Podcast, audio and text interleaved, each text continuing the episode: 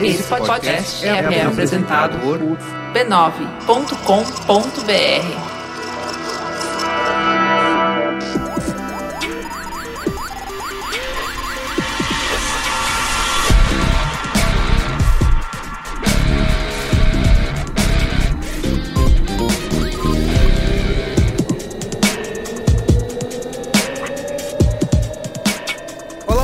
sou o Carlos Merigo, esse é o Braincast número 224. Estou aqui hoje com ele, o homem que trouxe a internet para o Brasil. e aí, Cristiano? Boa noite, internet, boa noite, Brasil. Estamos no- aqui. Os nossos ouvintes que. olha, Quando este programa estiver for pro ar, as pessoas não vão mais poder acompanhar, mas devem te seguir no Instagram Olha aí. para acompanhar um novo quadro que acontece aqui na- antes do Braincast. No, no meu Instagram, arroba Cris Dias, nada do B9, não. Isso, que é o mais importante do que é, mais importante do que acompanhar é mandar brindes Isso. para eu Contigo pro quadro continuar o existindo, quadro né? continuar existindo. Muito bem, então siga o, siga o Cris aí no, no Instagram. Estou aqui hoje com Natália Seneviva. Diga aí, Natália, o que você faz? Eu trabalho no Facebook na área de recrutamento para América Latina. Boa. Estou aqui também com Alexandre Olha Carreiro. aí. O que, que você faz, Ale? Eu tenho uma empresa de treinamentos comportamentais, sou coaching, sou professor universitário, um pouco de cada coisa. Legal. Estamos aqui com esses convidados especiais, Cristiano, para falar sobre o quê? Falou sobre o quê? Para eles olharem o nosso currículo, Isso. ver se tá tudo certo e a gente Dá um tentar aí feedback. Dá um dar feedback. aquele feedback e a gente cai no mercado aí. Exato. Ano de crise. Isso, né? Tem que ter todos os contatos aí na manga, né? Vamos falar sobre os mitos e verdades das entrevistas de emprego Boa. ou do processo seletivo, né? Como você preferir. Saber o que que funciona. A gente vai fazer uma dinâmica de grupo aqui. Vamos, exato. Você já sabe qual animal você vai imitar? não, ainda não. Mas provavelmente eu não vou me encaixar no perfil da empresa. Então, é. Tá bom? Beleza. Então é isso. Comentando nos comentários? Vamos lá. Vamos. Comentando os comentários.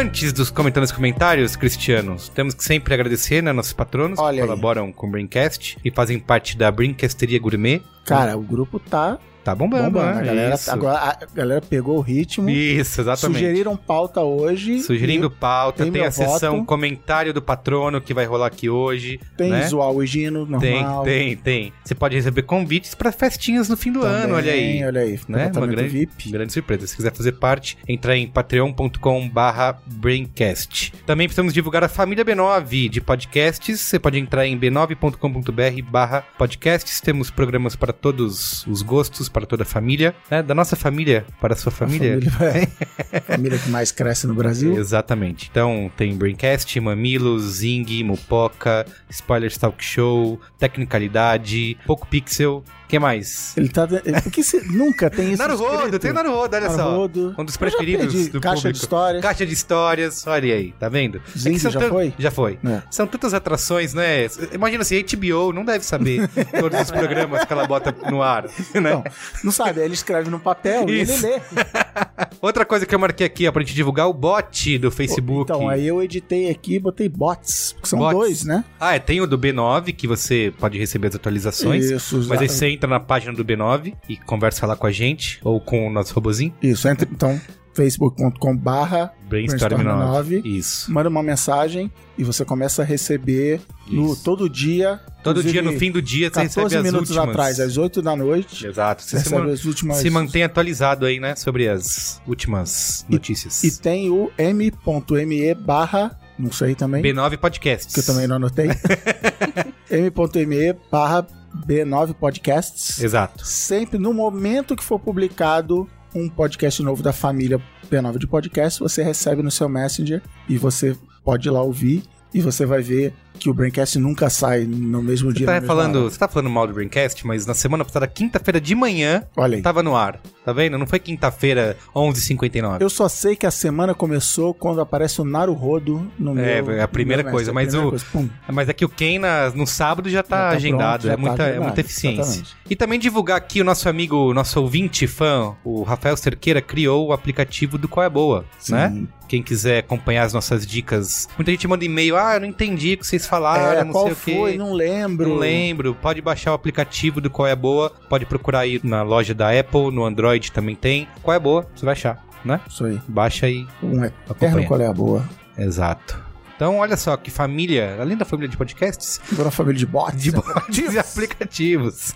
Família que mais cresce no Brasil, né, Cristiano? Aí. Olha, tem o primeiro comentário aqui, o nosso último programa foi Uber. Estamos sendo justos com ele? Aliás, grandes polêmicas. É que eu chamo Recebemos- de. Eu chamei o programa de Uber. Vou acabar com a amizade dos meus amigos que, Que trabalham no lá Uber. Ou me ajuda a te ajudar a É. alternativa. né? Nosso patrono, Júnior Silveira, mandou o seguinte aqui, ó. Ouvindo o programa, me surgiu uma pergunta que ficou na minha cabeça até o final. Até que ponto a política de uma empresa, no caso Uber, muda em seu consumo? Fiquei imaginando se o mesmo ocorresse com uma empresa como Netflix. E imagino que ninguém abriria mão do custo-benefício por conta de problemas dentro da empresa. Portanto, na minha visão, os problemas de PR do Uber só atenuam a questão de custo, que deixou de valer tanto a pena. Aproveitando, deixo um qual é a boa temática. O aplicativo VA, V-A-H. Ele compara o preço de todos os aplicativos de transporte. Uber, Cabify, Easy 99, etc. É isso, obrigado. Inclusive, a gente já mandou e-mail lá pro VAR, sugerindo a mudança pra VRA. que E aí, ele eles, lacra, é um aplicativo de que lacra. Vamos, vamos pensar. entendi, eles responderam assim: obrigado pela sua sugestão, amigo. É Vamos- legal, eu fiquei sabendo desse aplicativo no dia seguinte da gravação. Podia ter e falado Podia aqui. ter né? falado, podia ter sido grande qual é a boa. E é Entendi. legal. E ele, ele fala de cupom. Ah, é esse aqui, bota esse cupom aqui que você ganha um desconto. Tá Sim. bem legal. Tem a questão que o Júnior falou, o seguinte, né? Que apesar de todas essas polêmicas, o custo-benefício de um serviço como o Uber continua sendo muito vantajoso, então que as pessoas continuariam usando independente do que aconteça, né? Isso realmente é uma verdade, só que o, como o crescimento de concorrentes, né? Surgiram vários concorrentes para o Uber nos últimos anos, então as pessoas vão, tão, estão trocando, né? A gente sente que nessa crise do Uber aí, principalmente na questão lá do aeroporto, é que essa fidelidade que o Uber achou que teria, não, ela não existe, né? De verdade, porque você tem É, as alternativas pessoas que aí. defenderiam o Uber não estão É, exato. Os próprios motoristas, a gente falou isso no programa, os motoristas estão rodando todos os aplicativos Isso, dentro é. do, do carro e eu até entrei em conversa sobre isso, falando: ah, não, o Uber veio, sei lá, um tratamento melhor, a balinha, não sei o que, o cartão de crédito. E a maioria dos meus amigos, cara, é porque era mais barato. Eu mudei pro Uber, não é pela balinha, não é Sim. pelo ar-condicionado, não é nada, é porque é mais barato. Exato. Então isso, isso é verdade. Nos Estados Unidos teve essa onda de desinstalar, mas tem vários, sei lá, economistas, estudiosos que falam que esse negócio de boicote não, Não funciona, funciona. e nunca funcionou, porque não é uma parcela muito pequena das pessoas que se dá o trabalho de boicotar, que não muda nada. Eu não queria fazer comentários sobre política aqui, porque os nossos ouvintes Então- ficam reclamando, mas já fazendo. Mas já né? fazendo. Já fazendo. Olha aí. Eu vi as pessoas lá reclamando que não iam mais comprar na Amazon, né? Por causa do, Ah, é. do vídeo lá do nosso prefeito Júnior. E eu fiquei, só, só, só lembro daquela foto do Jeff Bezos dando risada lá. que você Que agora ele deve estar. é, eu botei. ele do alto foto. da armadura robótica dele. Isso deve estar com rugas de preocupação com os Mas boicotes. é, mas se rola isso, ah, o Desculpa aí, ouvintes que v- vão Já era. Você lembrou as pessoas. Isso. As pessoas estavam numa bolha de paz e felicidade, Eu não consigo, Colorida, Cristiano, é mais forte ignorando do que todas as tretas de redes sociais sobre É. política, e aí você eu. Trago. elas de volta. Isso, They bring me isso, exato, é isso They aí. pull me back. Exato. Eu vou melhorar. Ou não. Valeu. Lê o próximo comentário aí. É longo, tá? É, uma, é uma- é uma história. Ah, Você pode resumir se você quiser. Nossa! Não, sério. É muito grande. Você pode resumir. Quer que eu leia pra você? Quanto- Não, peraí, ó. Um, dois, três, quatro, cinco, seis, Mas sete, são pequenos. oito, nove, dez, onze, doze, treze, treze parágrafos e meio. De, de três linhas cada. É super. Três linhas cada nada. É super. Mas é que aí no seu celular, olha aqui, ó. Ah, sei até eu. Vamos lá. Vai, Vamos que é lá, uma, é uma boa Vem história. com a gente, amigo. Fala galera do B9. Esse Fala galera do B9 eu não contei como um parágrafo. Meu nome é Thiago Hansen, sou professor universitário e host do podcast Salvo o Melhor Juízo. Favor enviar o boleto para quitar o jabá. Moro em Curitiba, Paraná, a capital brasileira do podcast. O último episódio me fez lembrar de um caso que aconteceu comigo envolvendo a startup mais querida, valiosa e disruptiva do mundo, Hipérboles. Num certo fim de semana, resolvi ir a um parque com minha esposa e, para evitar filas em estacionamentos e outros inconvenientes, acabamos optando por chamar um Uber. Alguns segundos depois da requisição, o pedido foi confirmado e o motorista já estava a caminho. Notei que a nota dele era 4,1, ou seja, na beira do descredenciamento. Black Mirror Feelings. É. 4.1, que horror. Meu, isso é muito aqui. Após alguns minutos, o carro chegou, provavelmente alugado, ao se ver a placa de uma cidade do interior de Santa Catarina e embarcamos. Ali começou nossa experiência antropológica. Inicialmente, o rádio estava tocando um podcast ou algo assim em árabe, e ao cumprimentar o motorista, ele apenas acenou com a cabeça. Seguindo a curiosidade que a cena despertou, perguntei se a língua era árabe mesmo e ele respondeu que sim, com português muito carregado de sotaque. Depois perguntei de onde ele era e a resposta veio como um soco no estômago: Alepo, Síria. A situação fez minha curiosidade explodir, mas ao mesmo tempo receio de perguntar qualquer coisa e ter como resposta expressões como morte, easy, sequestro me conteve. Por sorte, ele retomou o papo, novamente com português com vocabulário muito precário. Era um técnico elétrico, ou eletricista, ou engenheiro, pois não deu para entender, que estava morando há quatro anos no Brasil e tinha vivido em São Paulo, no interior de São Paulo, São José dos Pinhais e mais recentemente Curitiba. Havia conseguido escapar por um triz da tomada de Alepo pelo Daesh e fugiu para o Brasil com toda a sua família. Um alívio, afinal, por saber que ninguém havia morrido. Mas aí veio a segunda parte do drama. Morando há quatro anos no Brasil e sem conseguir exercer sua profissão, trabalhar no Uber e fazer doces sírios era o que lhe havia restado. Fazia umas 14 a 16 horas de Uber por dia e ainda voltava para casa para produzir seus doces com sua esposa e suas filhas. Uma rotina difícil e puxada e que, apesar de ser melhor do que ficar sobre a mira do Daesh, tinha uma grande reclamação dele. O tanto de horas que ele tinha que se dedicar ao volante para sobreviver e pagar uma vida minimamente digna para sua família não permitia com que ele pudesse fazer um curso de português e tentar arriscar retomar sua carreira. Pouco depois, a viagem terminou e a conversa também. Mas as questões começaram a povoar a minha mente e a da minha esposa. Primeiro, nossa, que bom que existe o Uber, o que ele estaria fazendo sem isso? Depois veio, poxa, mais 14 a 16 horas para conseguir um mínimo de vida decente, esse ritmo está impedindo ele de retomar sua vida. E mais, o que ele teria em troca? Morte? É curioso ver essa condição ambígua do Uber. É salvação, mas também danação. Garante um estrangeiro que não tem como falar português trabalhar, mas ao mesmo tempo impede ou pelo menos não deixa espaço para aprender o idioma e melhorar sua situação. Além disso, o que esse caso diz de nós mesmos? A nota do cara era 4,1 porque ele não conseguia se comunicar, porque era árabe, refugiado,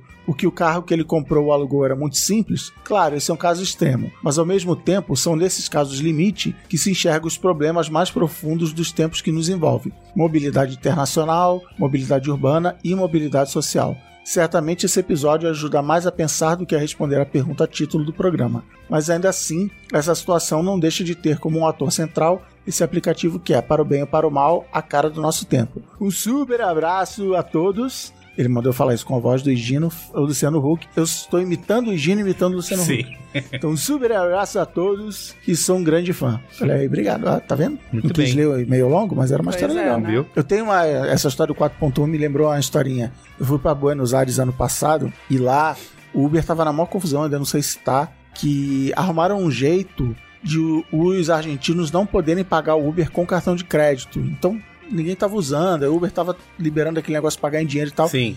E aí eu fui pra casa de um amigo e peguei uma motorista mulher que tava com uma nota, tipo, abaixo de 4, tava com uma nota bizarra. E eu falei assim, nossa, tá vendo? Esse mundo é machista. Porque aí comecei a viajar. Alguém deve ter dado uma cantada nela e ela não quis. Aí tiraram a nota isso aqui. Cara, ela foi. Não é que ela foi fazendo barbeadas, mas sabe aquele motorista nervoso que dá freada brusca em cima? Sei. cola na traseira do cara. Então eu falei, ah não, tudo bem, que ela dirige mal mesmo, não tem nada a ver com machismo nem nada. Fiquei nervoso com, com o jeito dela dirigir. É, porque assim, uma pessoa só der nota, se der nota baixa, não.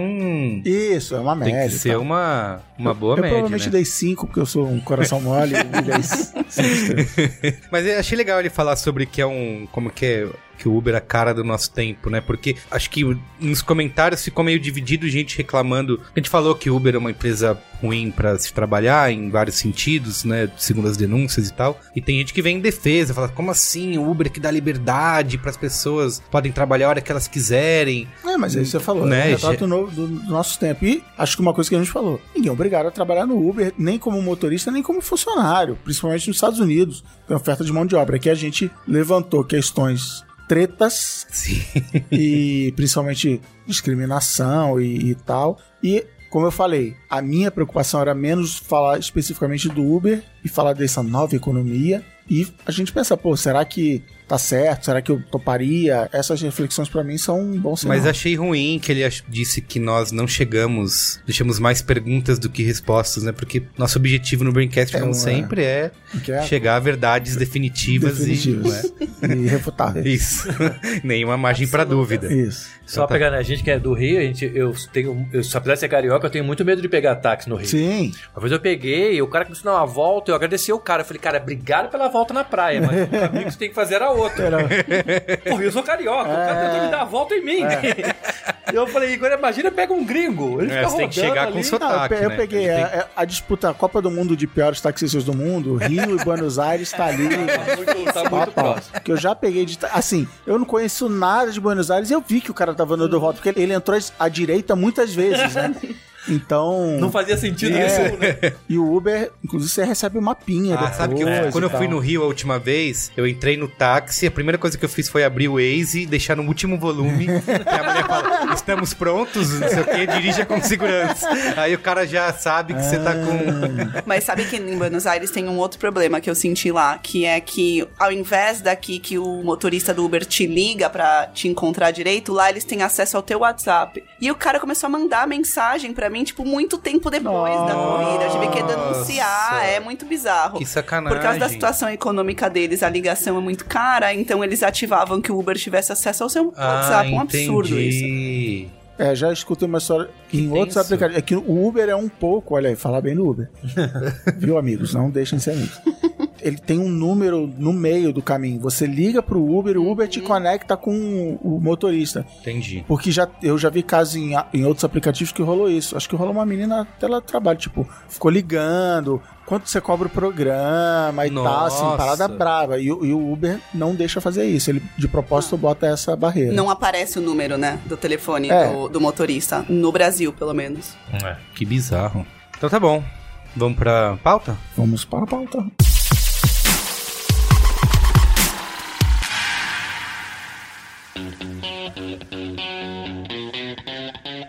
Mitos e verdades da entrevista de emprego, Cristiano. Você tem Eu algum Vou ficar calado, vamos deixar que você deixa a Natália e o Ale conversarem? Acho que é, acho que a primeira. Eu já vou acusar, se eles quiserem te cortar, beleza. Mitos de. Ou dos and don'ts, né? Faça ou não faça. Sim. A galera que bota no currículo estado civil, foto de corpo inteiro, Sim. é, até idade. Eu sei que nos Estados Unidos é ilegal ou coisa do tipo, você dá esse tipo de informação. Ah, é ilegal? Porque você pode ser discriminado. Como é, como é que é isso? Você falar sobre isso. Então, você não tem como controlar se a pessoa vai colocar no currículo ou não. Então, o que nos Estados Unidos é ilegal, você fazer qualquer pergunta direcionada à compreensão se a pessoa é casada ou não, se ela tem filhos ou não, que ano ela se formou. Então, a ideia lá é que se a pessoa te deu esse dado, você não anote, você de alguma forma não leva esse dado em consideração. Entendi. Porque, mas isso vem direto em currículo, né? Não, A e aqui primeira- no Brasil os, os entrevistadores perguntam, né? Não É de legal, praxe é nada- até, né? É, e aí, aí a pauta até para outro programa assim, ah, você pretende ter filho, isso, aí que a Natália falou, não deveria, mas vivemos num, num mundo que, ou num país que se preocupa com esse tipo de coisa. Mas foi, inclusive, como surgiu esse- essa discussão aqui. Tava lendo aqueles artigos, e aí um, um amigo que quer entrar no maravilhoso mundo das empresas de tecnologia, multinacionais, veio perguntar que história é essa de cover letter que eu nem sei como é que é em português, que lá nos Estados Unidos é o- todo mundo pede, e ele veio me pedir, como é que foi a sua pro Facebook? Eu falei, não, cara, foi o Messenger que eu mandei pro cara.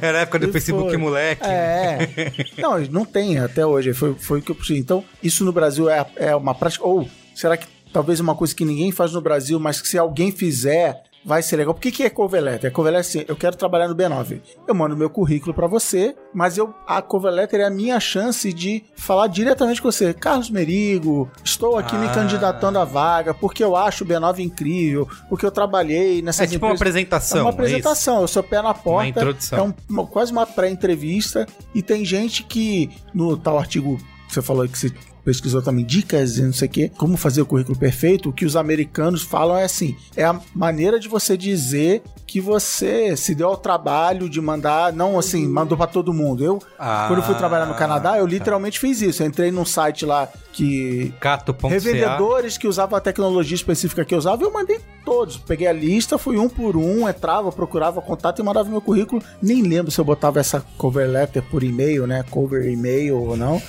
Mas assim, eu, não, eu te conheço, eu admiro o seu trabalho, essa empresa me interessa, por que, que eu sou qualificado é um pé na porta. Vocês têm opinião sobre.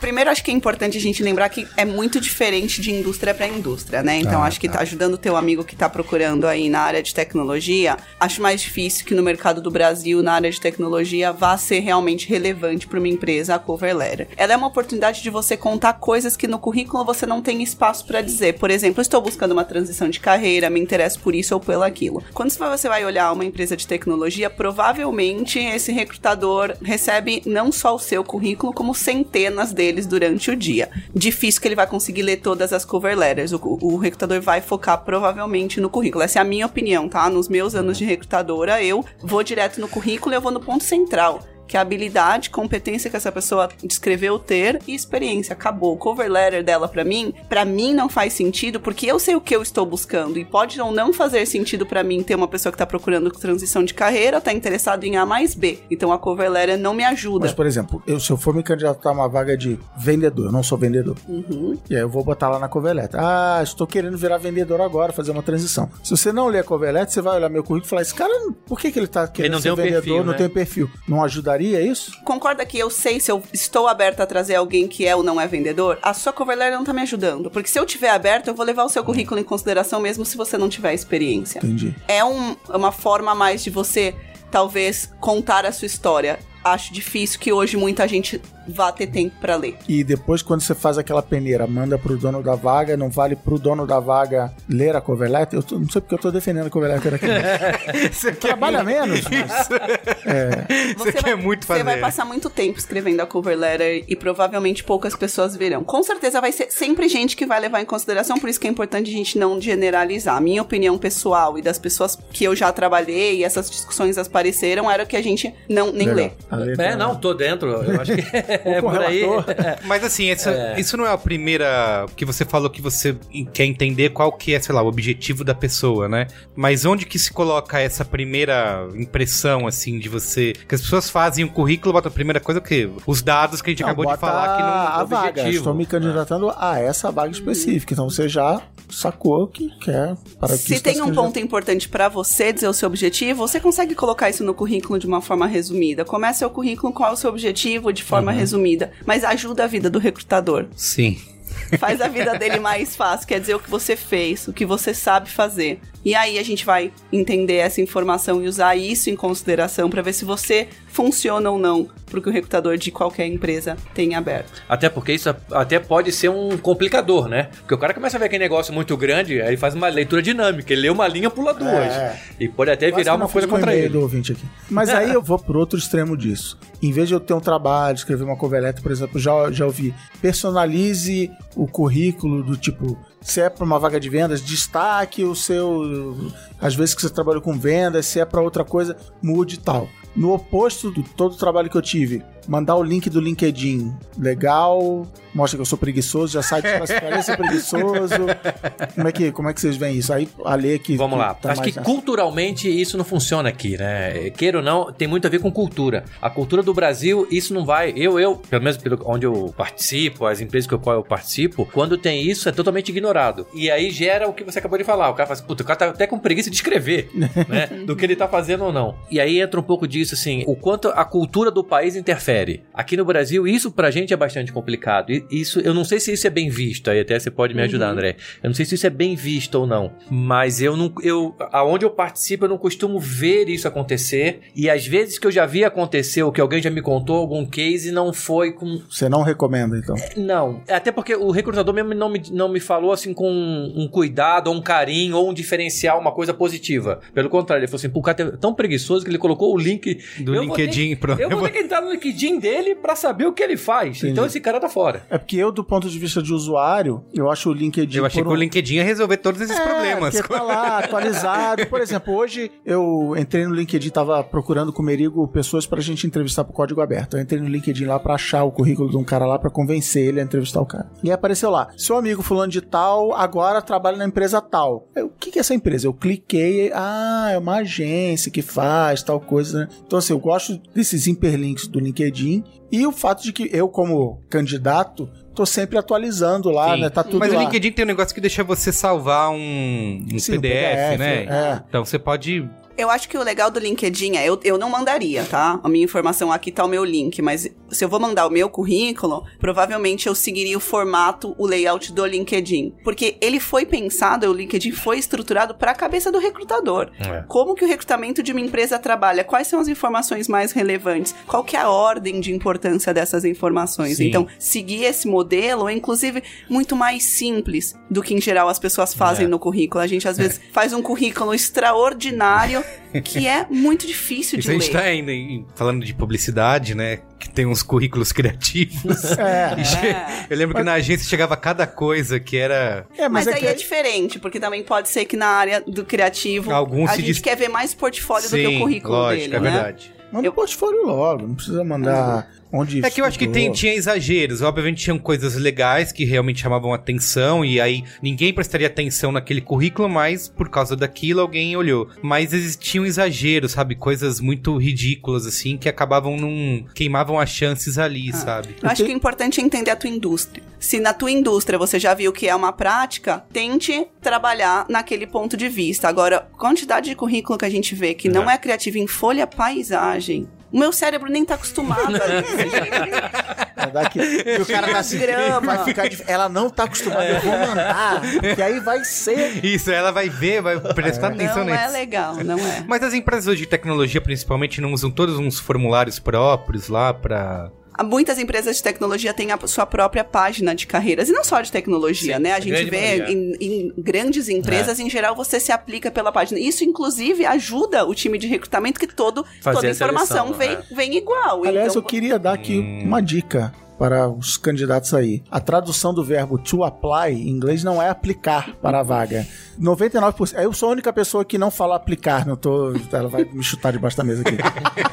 Meus Fala amigos, Cris, querer. apliquei para uma vaga aí no Facebook, aí minha vontade de falar, já tá desclassificado, não sabe falar português? não sabe, é candidatar-se, não é aplicar. Aplicar, apliquei a- o, o adesivo aqui no meu notebook, apliquei a injeção. Entendi, olha só. Boa dica. Primeira dica. Tá primeira bom. dica. Tipo, to support não é suportar, é apoiar. Você vai se queimando assim, comigo. Tá. Comigo não, tá? Porque o meu orgânico não é tão avançado. Eu dou uma misturada, então eu não vou nem perceber. Eu tenho um medo do LinkedIn. É. Ou não sei se é um medo. Eu não sei lidar com o LinkedIn. Porque assim, por exemplo, você me contratou hoje. Comecei a trabalhar no, no B9. Eu vou botar lá. Ah, trabalho no B9. Eu só vou atualizar o meu LinkedIn quando? Quando eu tiver a fim de sair do B9. Tá, então. e aí você entendi. que é meu chefe, vai Vai ficar lá. de olho. Cris Dias atualizou, LinkedIn, colocou... é verdade. Dá na, dá na pinta? Como é que não, é? não é. Isso é preconceito. Olha aí. Porque muitas vezes, dependendo da hora, a área que você atua, você é buscado por pessoas. Então, por exemplo, eu que estou na área de recrutamento, se o meu currículo não está atualizado, os meus candidatos vão ver uma informação que não é real. Você, os seus clientes podem te procurar, né? Os seus Vou parceiros. ficar quatro. Não, tudo bem, mas eu tô há quatro anos sem atualizar meu LinkedIn. Um dia ela começa a aparecer. Pá, pá, pá, Todo pá. dia. Tá, tô dando um Tá, tá recado ao pensando. mercado, ao mercado. O interno e o externo. É, é, interno, chefe. Não deveria. O legal seria atualizar sempre que você Ah, acha que tem uma informação relevante. Você, Amanhã, você amanhã tem que manter a consistência. Se no- o dia que você entra, você já atualiza e mantém toda semana. Ah, bot- alguém faz coloca- isso? Não, não faz. Não, É- a cultura aqui é atualizar se o cara é promovido, né? É, Aí ele vai lá e ele exato. É, É, muda uma de boa. função, Eu é fiz isso. Minha, eu- promovido. minha última atualização foi isso. Fui promovido, fui promovido, não, mudei de área e tal. Que quando eu fui promovido não mudou nada. eu botei lá, olha, agora sou mais, tenho um nome mais bonito no meu cargo e tal. E aí É, todo mundo recebeu e-mail no dia seguinte. É, então, esse é congratulations. Isso. É, olha aí. É, legal, você ficou É. feliz, não ficou? Não sei, ninguém me, ninguém me deu joinha. Ninguém, ninguém me cutuca. A gente vai te seguir, então. Tá. Ó, eu queria a parte mais psicológica da coisa, menos prática, que é a gente tem todas as respostinhas prontas, né? Então tem inclusive aquelas ah, pergunta básica, que eu não sei se, é- se isso realmente rola, que é ah, como que você imagina daqui cinco anos, Cara, né? Eu vou, eu vou zoar porque o cara não tá mais lá, mas na minha entrevista no Facebook o cara me perguntou isso. E a minha resposta foi: Eu sei que eu deveria dizer no seu lugar! mas. É bom que você já mandou a Já mandei, resposta, já né? Mas é isso, tem que responder no seu lugar? Como é que é? Então, então esse, esse é um mito, né? Sim. Esse, esse, esse já vamos começar a entrar no mito? Sim, esse é um mito. E tem cara que já vai bastante condicionado a responder coisas bem bonitas. E você vê que tá tão. Ele tá Ensaiado. tão condicionado que ele nem olha pra você, né? Ele fecha o olho pra ele lembrar cada frase que ele tá te falando. E, e a grande sacada aí não é nem responder desse jeito. É, sei lá, às vezes tá feliz e crescer junto com a empresa, alguma coisa mais simples. Acho que não precisa ser uma coisa tão elaborada. Sim. Porque aí também tem o outro mito que o cara tem que ser ambicioso, né? Uhum. Então, se o cara falasse, não, eu quero crescer com a empresa ou me estabilizar, alguma coisa assim, não, não. Então, esse cara não é ambicioso, então não sei se ele tem o nosso perfil. Então, também um outro mito é que as pessoas têm que ter essa ambição Sim, exacerbada. Quero ser o presidente da empresa daqui Se eu não anos. falar isso, pode ser que eu não per- eu perca a vaga, não sei. Entendi. A minha dica seria ser você mesmo. Não é? Porque dificilmente você vai saber o que cada empresa que você tem interesse em trabalhar tem interesse em escutar. Então, se você, para você ser, consistente, o que, que você gostaria daqui cinco anos? Talvez você nem saiba e a sua melhor resposta seja sei. essa. Eu não sei, eu estou explorando algumas possibilidades, ou eu tenho interesse em me desenvolver em tal e tão ponto. Então, o importante é você voltar sempre pra você. O que que você é? O que que você tem interesse em fazer? Depois a empresa vai determinar se você funciona ou não. Você também não vai ser feliz de ser contratado em um lugar que você disse ser uma É. coisa que você não Sim. é, não vai funcionar. Você só quer dar as respostinhas certas pra Então, conseguir. É, não, não, en- não faça um processo pensando se você vai entrar ou não. Faça um processo pensando, é o melhor pra mim? É esse é o melhor lugar pra mim? Eu sou o melhor vou lugar olhar pra pros essa boletos e pessoa? vou falar: É o melhor pra mim. Os boletos chegaram. Tem aquela também clássica que é qual o seu maior defeito e a Não. resposta é sou impaciente, não é? Não, São coisas. Não, não, Perfeccionista. Você é perfeccionista, é verdade. Não, perfe- perfeccionista é ótimo. Puta, essa Mas aí. e aí, rola isso? Rola muito sou perfeccionista? Eu acho que vai depender de onde que você está e como que essas perguntas vão ser feitas. Eu imaginaria se eu fizesse essa pergunta como recrutadora, essa seria a resposta mais chata. Eu quero saber o, o o suco Não. da verdade. Qual que é É. aquele teu defeito que todo mundo pega no seu pé porque você tem? Porque você- isso mostra a tua autoconsciência. É. Você se conhece, você sabe o que você não sabe fazer, você sabe que você não é bom. no meu primeiro processo seletivo da vida, que era pra estagiário, e era todo mundo estagiário, ninguém sabia nada da vida, todo mundo cheirando a leite. E aí rolou esse momento que a entrevistadora que ia ser a gerente da vaga falou assim: "Ah, eu quero que você dê três notas pra você em, sei lá, não vou lembrar agora. Trabalho em grupo, automotivação, não sei o que, não sei o que lá. E aí, obviamente, todo mundo falando, ah, eu dou 10, 10, 10 por isso, por isso, por isso. Aí chegou na minha vez, eu falei, ó, dou 10 nisso, dou 10 naquilo, mas na parada de, era- acho que era isso, motivação, eu sou o cara que, se o grupo tá mal, eu não sou o cara que vira e fala, vamos lá, gente. Eu entro Não na bad vibe, né? é, eu entro na bad vibe e vou junto. Coincidência ou não, era, sei lá, 10, 15 caras, só duas vagas, eu entrei. Porque, de novo, ninguém tinha currículo, ninguém tinha nada. E eu acho, que- eu acho que eu falei, cara, eu vou. Eu sempre tive essa política de falar e pensando nisso, né? Até porque, de novo, eu era garoto juvenil, tu- se não ganhasse aquele estágio também, né? Até pro- Não, é- não tinha boleto pra pagar. É, sim.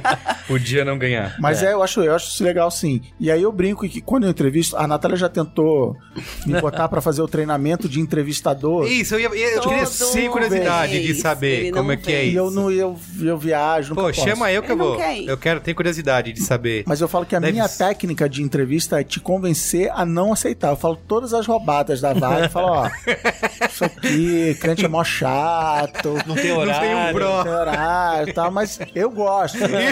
Eu gosto de trabalhar aqui, mas você tem que saber, eu vou te abrir o. Né? Se o cara for, é porque ele É, realmente e tá afim, acho que né? tem funcionado, mas acho que não tá na cartilha da Natália.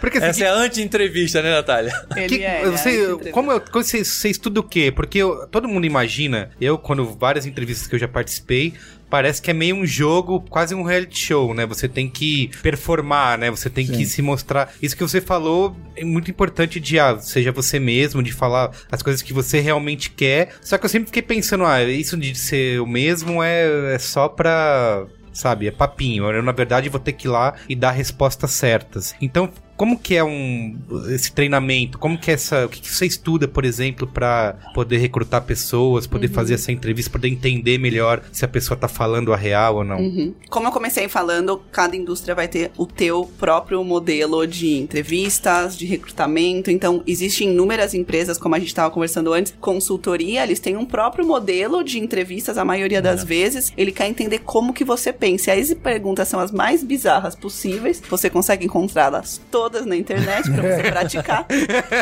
né? Quantas bolas o Nadal Ah, tem- tem esse dia, tipo de coisa? jogo, uma coisa assim. Outras empresas, em geral, a empresa americana foca em entrevista baseada em competência. Então, essas são comportamentais. O que as pessoas querem entender é como que você agiu frente àquela situação, que ajuda a empresa a determinar se você tem uma habilidade que é importante para aquela função ou não. Por isso que é importante você responder realmente as coisas que você fez, o que você acredita e ser você mesmo, porque essa é o que a gente quer entender como você reagiu. Então eu posso ter 400 defeitos, desde que eu seja consciente, eu esteja trabalhando neles, eu entendo o impacto que isso tem pro time, pro negócio e que eu entenda como que isso, que as minhas fortalezas de repente contam mais no fim do dia. É isso que ele quer saber. Você diz assim, mostrar cases, digamos. Ele vai te guiar, né? Ele vai te levar as perguntas. Então, por exemplo, frente a uma situação que você precisou tomar uma decisão que de repente contrapõe algum dos valores da empresa. O que, que aconteceu? Como que você levou essa decisão pra frente? Ele quer entender se você realmente corrompeu isso ou não e qual que foi a sua tomada de decisão. Tô indo num caso extremo, Sim. mas existem casos muito mais Ah, simples. e até no, no meu caso, eu sei que é um caso bem específico, mas eu entrei no processo de seleção do Facebook para uma área publicitária, achando que eu tinha que provar que eu era um especialista em Facebook, que eu entendia os segredos do Facebook. E logo me falou assim: não, relaxa. Porque eu, sem conversar com você, eu garanto que você não sabe. Mas isso a gente te ensina, isso tem Sim, treinamento. isso é o que você vai fazer. eu né? tô mais interessado nisso tudo que a Natália falou. Como é, se você, por exemplo, fala em público, porque Ah, naquele tá. cargo específico era preciso falar em público. Se você já liderou equipe, se você, então esquece. Então achando que o importante era a parte técnica e não era nada disso. Era É umas coisas. um- eu já vi algumas coisas em currículos que é de resultados. Ah, eu trabalhei na empresa Ah, tanto tempo e verdade. levei ao crescimento É. de. Mas eu fico pensando, nem todo. A maioria do- dos cargos, das vagas, você não tem como dimensionar isso. Às vezes você pode ter feito um ótimo trabalho na empresa, mas a empresa faliu, não é? Não pode ter acontecido. Ah, a empresa naquele período ela caiu. É, não, não... cresceu o negócio da empresa em Isso. 37%, anos sobre. né? É, exato. Não, e aí até assusta, né? Porque vai fazer, pô, se esse cara acha que foi só ele que fez, eu fico desconfiado desse Verdade, cara. é verdade. Fala, pô, se esse cara acha que só ele que fez, o ferrou. E aí, só pegando um pouco de reality, só pra. Eu participei do Aprendiz. E foi complicado. O olha aí. Aprendiz 2010, né? Foi até o, o empreendedor. E era legal porque na, na época da seleção, tinham 153 mil pessoas pra 16 vagas. Ó, Quando ligava a câmera, bicho. sem cover sem Não, sem sacanagem. Os caras se empurravam. Eu ficava olhando e falei, ferrou. Aí cada vez que acabava uma dinâmica de grupo, e era assim, duas mil pessoas por aí. Nossa. Minha mulher me ligava, eu tava indo embora, ela falou, e aí? Eu falei, não, não foi. Não, o cara, o japonês me empurrou. O outro lá, quando ligou a câmera, ficou na frente.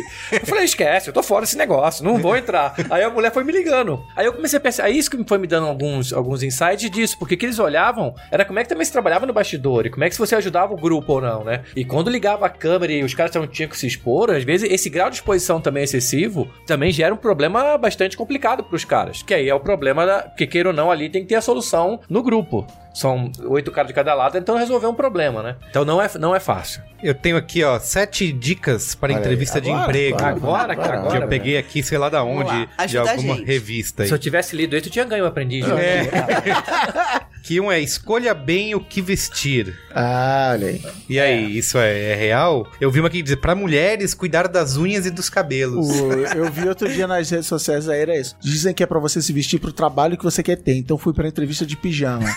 é, tipo isso. Funciona, né? O problema dessas dicas é que elas sempre são generalistas, Sim. né? Então, um é o one size fits all. E não existe. Talvez se você for fazer uma entrevista em uma consultoria, eles vão esperar que você vá de, De roupa social, social. gravata Se e você tudo. for de uma empresa de tecnologia ou em uma empresa mais moderna, provavelmente isso não vai ser levado em consideração. Tanto você vai se sentir o peixe fora d'água. Sim, que você entrar chega de gravata né? e sapato.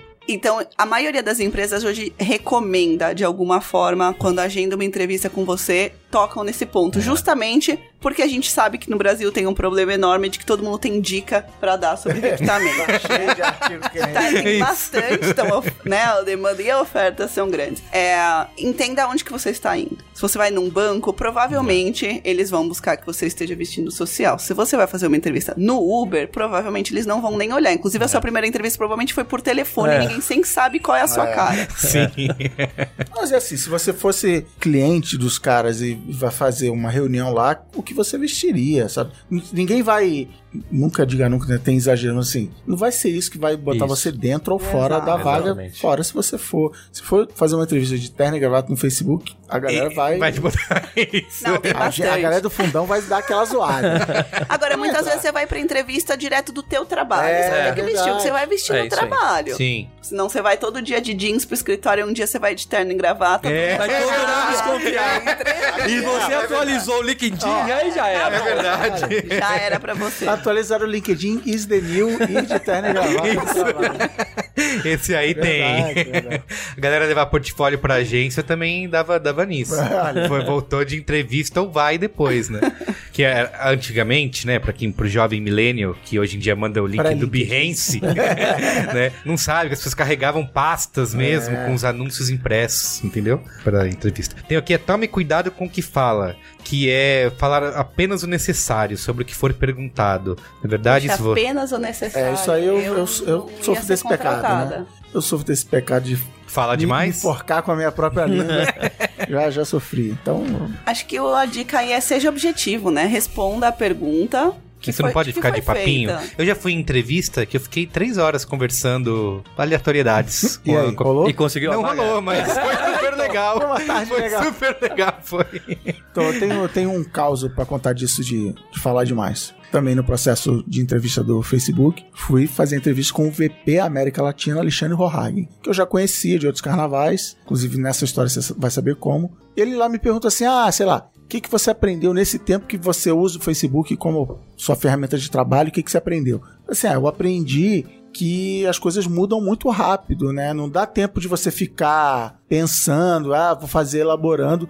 Inclusive, acho que você lembra daquela vez que a gente se encontrou naquela reunião que eu reclamei com você que eu tinha feito um. pro- Eu estava trabalhando há seis meses num projeto, o Facebook mudou uma regra de uso e matou meu projeto. Aí nisso ele sentou meio pra trás na cadeira assim, se reclamando e falou assim: falou assim: É, aquele dia você tava meio nervoso. Ixi. Aí eu falei assim: Nossa!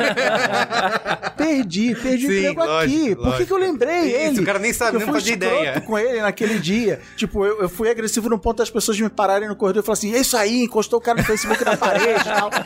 E eu, no dia, eu falei: não, não era essa a minha intenção. E aí eu falei assim: bom, agora tava ou ele vai. é, ou ele vai. Eu lembrei, ele vai marcar lá pra não me contratar. Carimbo Ou ele vai falar, vermelho. preciso de um cara com esse tipo que tá Isso, um disposto cara a peitar o, o vice-presidente do Facebook quando for necessário. Bom, beleza, entrei no Facebook, um dia encontrei com ele no café e falei, pô, Alexandre, queria te agradecer, porque aquele dia eu te lembrei e tal. Ele falou assim, igual você, engraçadinho, peitando, eu, acha, eu encontrava um por dia, todo mundo achava que ia peitar o presidente do Facebook.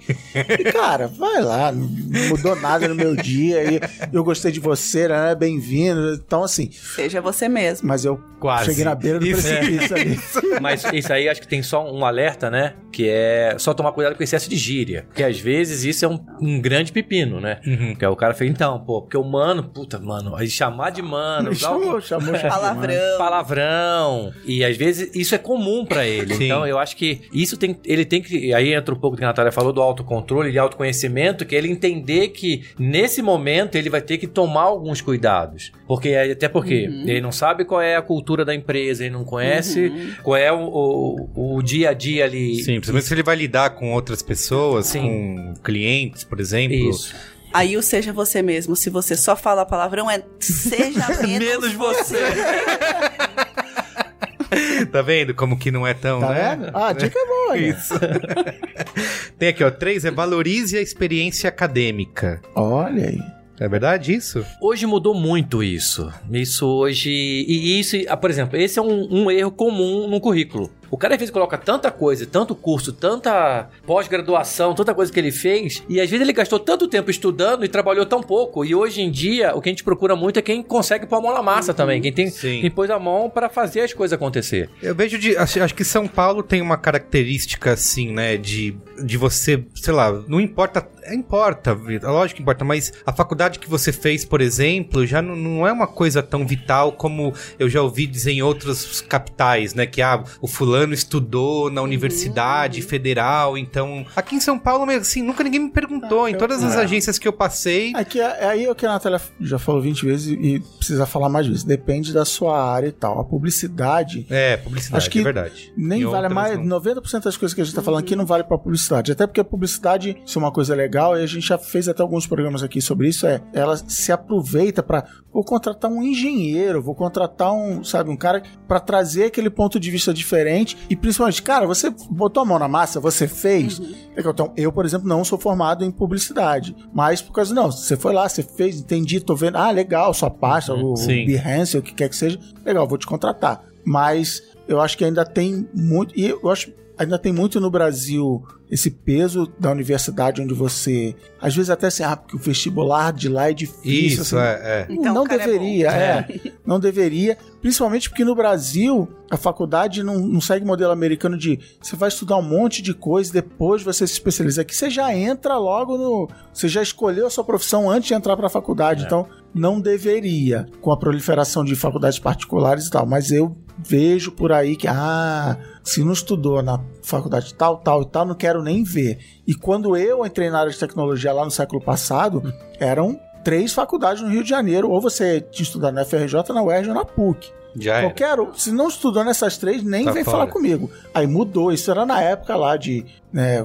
informática corporativa. Hoje em dia, a galera faz um aplicativo em casa, beleza, tá contratado, não, não quero nem saber se você estudou, se é capaz, então. Mas tem isso. A tendência seria que cada vez menos tenha menos peso, né? Uhum. Se você estudou, se você fez um curso, se você fez uma faculdade, coloque no currículo, mas ele não precisa ser a primeira coisa do seu currículo. Se você é uma pessoa que tem bastante experiência, provavelmente isso vai ser pouquíssimo relevante. A gente vê às vezes pessoas colocam o colégio que estudou, não É, coloque, é não verdade. Já coloque, não precisa. Quando eu era garoto juvenil, tinha que encher, né? Dava uma página. Ainda dava um espaço grande, né? Exato. Agora, a empresa, a tendência seria que focasse muito mais na tua experiência. Não deixe de colocar, mas não priorize. Não é a primeira informação que vem. Em mercados mais desenvolvidos, que a gente vê é que a tendência é que cada vez isso conte menos. A não ser que seja uma profissão. Eu estou Sim. contratando um advogado. Aí, se a pessoa não Sim. fez direito, Ah, ela não, não tá. qualifica, né? Eu estou procurando um engenheiro. Agora, se não, que é hoje onde a gente vê aí uma grande parcela das pessoas, elas não trabalham diretamente com a profissão delas, tá? E o Cris contando que estudou uma coisa nada a ver com o que você trabalhou E me nos descobriram, últimos você mandou 10 embora. anos. É. Não, e, e é- e hoje cada um. E essa migração é muito forte hoje, né? Assim, a- às vezes a formação do cara, no meio do caminho, ele mudou a carreira dele. E Aí ele isso. botou na cover letter, que mudou. Mudou, tá, tá querendo mudar. Isso, e aí, ho- hoje não é tão impeditivo, né? Não é uma coisa tão, E, tão e forte. essa, assim, quem coloca uma quantidade de cursos que fez, curso livre, ou outras cursos estudou fora. Hobbies, a gente vê hobbies. Ah, é? É hobbies, é verdade, tem Aí eu hobbies. vou mostrar um preconceito meu. O cara eu que torço o nariz pro cara que fez intercâmbio na Disney. o cara trabalhou três meses na Starbucks e Não, fala que tem é experiência relação, é profissional. mó relação. Esse esquema da Disney é, é mó relação, mas assim, bota com orgulho. Não, In- trabalhei, inter- fiz intercâmbio, na, aquele, tem um nome, programa de não sei o que, não sei o que. Ah, cara. Trabalhou um mês na Starbucks Ah, e é. aí a experiência profissional Internacional. internacional. Internacional. Que... Mas aí, coloca ou não? Eu acho que tem que. Qual que é o teu foco? Então você primeiro tente não usar o mesmo currículo para Se você é uma pessoa que está procurando um trabalho uma, em inúmeras áreas diferentes, tente ter um currículo mais adaptado do que aquele público quer escutar. Então, talvez se você fez um milhão de cursos em finanças, você está tentando trocar para uma área, provavelmente aqueles cursos vão ser pouco importantes, certo? Agora, se você está procurando em finanças e aí você sabe que vai ter um impacto positivo, coloque. Agora, tente se adaptar um pouco à realidade de onde que você vai mandar aquele currículo. Não para todo mundo vai ser relevante aquele Sim. curso. né? Tá. É, e uma das sacadas disso aí, pegando um pouco o que a Natália falou, é, é trazer um pouco, é personalizar o currículo. Uma coisa que da nossa época era muito comum você tirar 50 cópias e É. sair mandando. É? Independente pro que era. Agora, a grande sacada é que se você conseguir adaptar o que você. Aí que entra o, o- Às vezes, muitos cursos que eu fiz na área financeira, se eu quero ir para a área comercial. O cara fala, tá, esse cara aqui deve ser um cara engessado. Aí, pelo contrário, começa a virar uma coisa até negativa. Mas esse cara não deve ter relacionamento interpessoal, o cara começa a ver até de um- com uma Sim. perspectiva ruim. Então, a grande sacada acho que é personalizar de acordo com o que a vaga pede. O Tá. hobby, eu vou falar que pra mim é onde pra mim não dá. Não. É. Na- Nada, não vira, Eu verdade. não- Nossa. Hobby, jardinagem. É, porque assim, até Jogar o, videogame. o, o grande motivo desse, desse programa aqui é que, como já dizia Winston Churchill, currículo é a pior maneira de você escolher um candidato, exceto todas as outras. Tipo assim, é o, é o que temos assim. Mas a pessoa nunca te viu, ela recebeu um pedaço de papel onde você tenta Mostrar, provar que sim. entre É. 150 mil candidatos você é o melhor para aquela vaga. Então é, é- é complicado como você vai. Então, essa história que você vai contar através das qualificações é. É por isso que tem lista de sete, não sei o quê, porque caramba. É, e aí, de novo, no mercado publicitário, isso é bom e ruim ao mesmo tempo, onde a rede de contatos que você tem vai te ajudando. E o teu, o teu portfólio, o cara olha e fala: quem fez essa campanha aqui? Isso, eu. é. Ah, você fez. Isso então, conta muito mais. Teve um cara que eu entrevistei, que ele é redator, era diretor de criação. Eu já sabia, o- já conhecia o trabalho dele, porque já tinha me avisado. Ó, ele fez essas campanhas aqui, mas eu não contei pra ele. Então eu cheguei na, na entrevista e falei assim: Ah, e aí, o que, que você fez? Ele, ah, eu fiz aquela campanha tal. Você fez aquela campanha?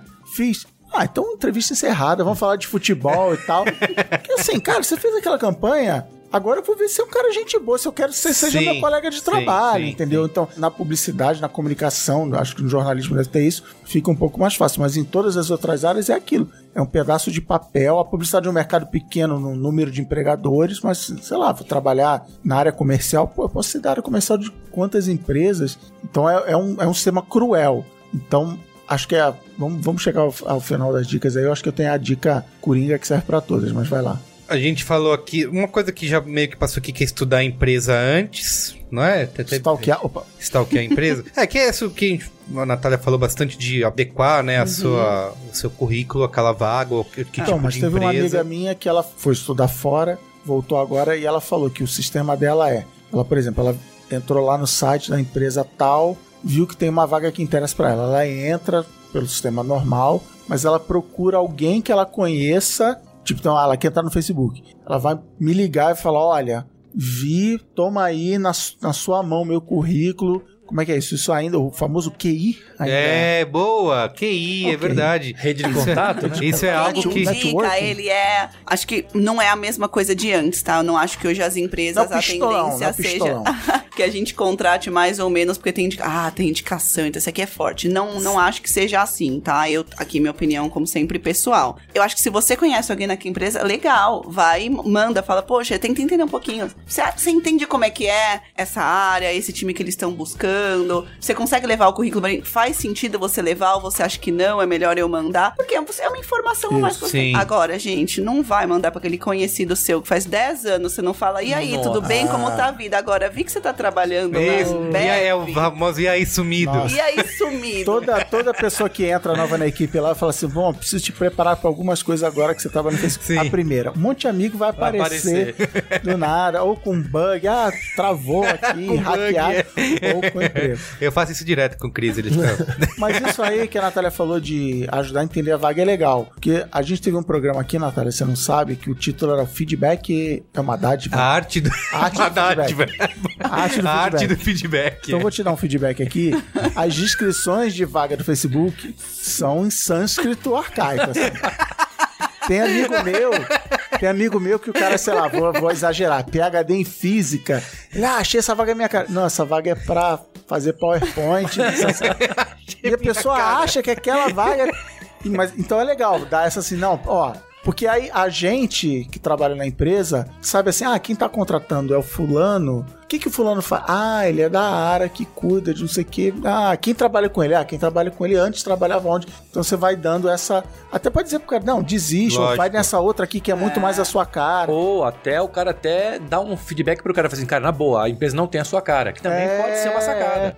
E, e muito importante, mande pro seu amigo, que muitas empresas têm a política de dar um dinheirinho pra quem indica candidato. Então ajuda o amiguinho a, a trocada. Ajuda o amiguinho. Na linha do estude a empresa, eu só diria para ir nas informações que você tem oficiais por parte da empresa ou por parte de algum conhecido. Se você for olhar essa dica aí do para trabalhar em empresas tecnologia, seja criativo, Sim. mande presentes. Não, não é assim, não. Vai, foca no entender quais as informações que a empresa tá te dizendo. Então, o site dela são as informações que você vai ter aí pra entender qual que é a melhor forma de agir. E que se você tiver algum amigo dentro da empresa que pode te ajudar. Agora, o que tiver na internet, não confie. Ops. Está na internet, é, É verdade, né? Em tempos de crise, piora esse tipo de. Piora. Vem tudo quanto é tipo de maluco. Pior. As pessoas hoje no Brasil estão abertas a coisas que elas. a empregos que elas não Ah, estariam sim, antes, é né? verdade. Então hoje a preocupação é se eu tenho um salário pra Os boletos. comprar É. comida pra minha família pra pagar os boletos. Eu não tô me importando se eu vou trabalhar de A, B ou C. Entendi. Então. Então tá, tapando qualquer negócio e pra Ah. empresa isso é ruim, né? Porque você falou, você acaba contratando a pessoa de repente porque parecia algo bom, mas aí quando ela entra, se dá conta de que não, ou não vai aguentar, ou, ou não, não conhece aquele trabalho suficiente. É ou- engraçado porque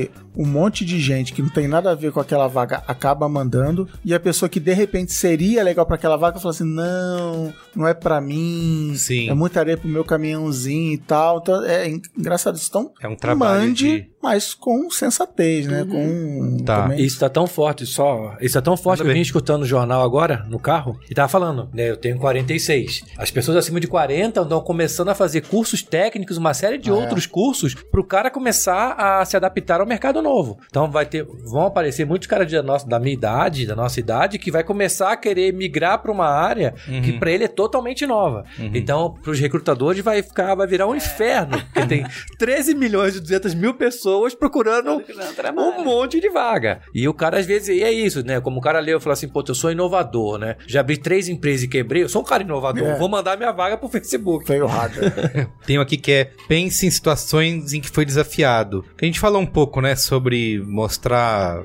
mostrar trabalho, como, né? como, Como você lidou com a resolveu. situação, Você é. resolveu Exatamente.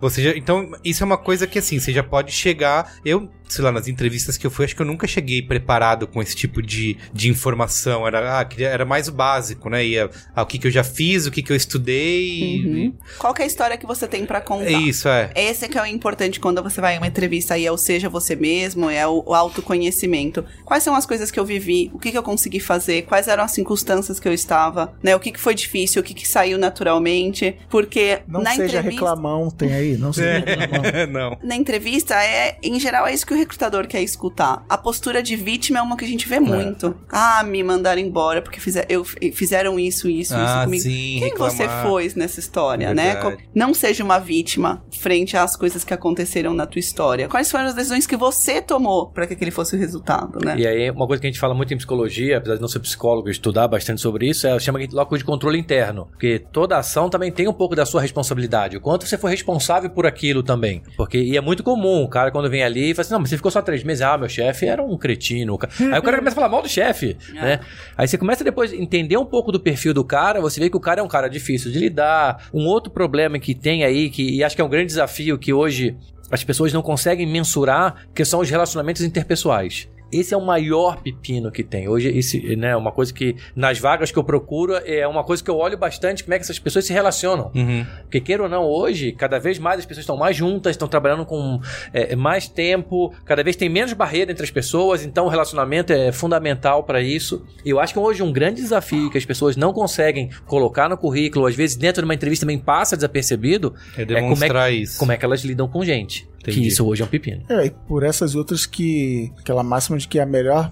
O melhor momento de você procurar um emprego novo é quando você tá empregado, de preferência num É. lugar que você gosta. Porque até a tua atitude na entrevista. mais positivo. Assim, ah, por que, você quer sair da sua empresa? Não, não quero sair da minha empresa, mas pra vir pra cá é legal. Então você não fica, ah, meu chefe, não, ah, pô, me amarra no Entendi. meu chefe e tal. Que essa é uma das perguntas difíceis que podem te fazer, né? Por que, que você quer sair É. da sua empresa que você tá hoje, né? E aí você pode cair nessa armadilha de reclamar. O legal de não falar mal e contar fatos e não a sua leitura sobre os fatos é que a empresa, o recrutador pode pensar que, poxa, então é assim que eles vão se comportar com a gente, É. então daqui pra fora essa, essa vai ser a postura da pessoa. Eu concordo com o Cris que eu acho que psicologicamente o melhor momento pra você fazer, né, um processo de seleção é quando você está contente no seu trabalho. Infelizmente, acho que as estatísticas dizem É. que esse é o me- É. a menor possibilidade de quando as pessoas procuram uma mudança, mas porque a gente ainda é um pouco conservador, É. né? A gente é ensinado na América Latina que é melhor um pássaro na mão do É. que dois voando. É.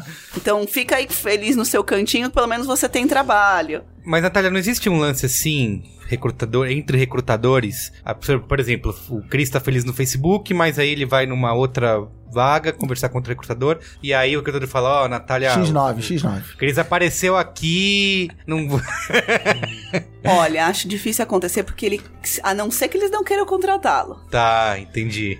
Vai depender muito da Mandou do contato, né? então. As empresas deveriam ter um processo de confidencialidade sempre com o Ah. candidato. Então, quanto aí a, a empresa provavelmente talvez mais moderna, principalmente as que são americanas, existe um, um acordo entre o candidato e a empresa de confidencialidade É. que é assinado por ambas partes, ah, inclusive. entendi. Quando a gente vai levando aí um pouco mais pra realidade dos mercados, não sempre isso acontece, provavelmente. Mas se você estiver falando de uma agência, talvez essas coisas não vão ser levadas É, em consideração. eu ia justamente É, citar Mas na esse agência o exemplo. recrutador também, ele é simplesmente aquela coisa operacional, né? Isso, Ele, é um DP, ele- né? ele faz a admissão, acabou. É, o Não, DPzão. ele Não é um entrevistador em si. Eu já tive um amigo que estava num processo de seleção numa empresa, dias depois voltou na mesma empresa para uma reunião de trabalho com colegas de trabalho e a recepcionista da portaria do prédio falou: Ah, o senhor veio para a próxima entrevista do lado dos colegas.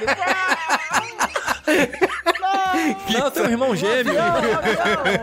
Incêndio, fogo. Que sacanagem. Não, mas tem, tem um código de ética velado, assim, né? Não é uma coisa escrita, mas que acho que não, não há essa troca. Não, não... Tanto é que você também não pode é, dar nenhuma informação para outro recrutador por escrito. Se o cara saiu de lá e você liga para buscar informação, você não pode falar, ah, inclusive ele, isso, isso também não pode ser feito. Ah, entendi. Até. Eu tô perguntando porque em agência, né? e Eu já passei por isso, assim, de. Lembro que eu tinha acabado de entrar numa agência e nos três primeiros meses continuei recebendo vários contatos. E eu continuei indo. Falei, ah, vou conversar, né? Pra conhecer, pra saber. E a minha resposta era assim, pra. Putz, eu acab- chegava nessa conclusão, acabei de entrar ainda.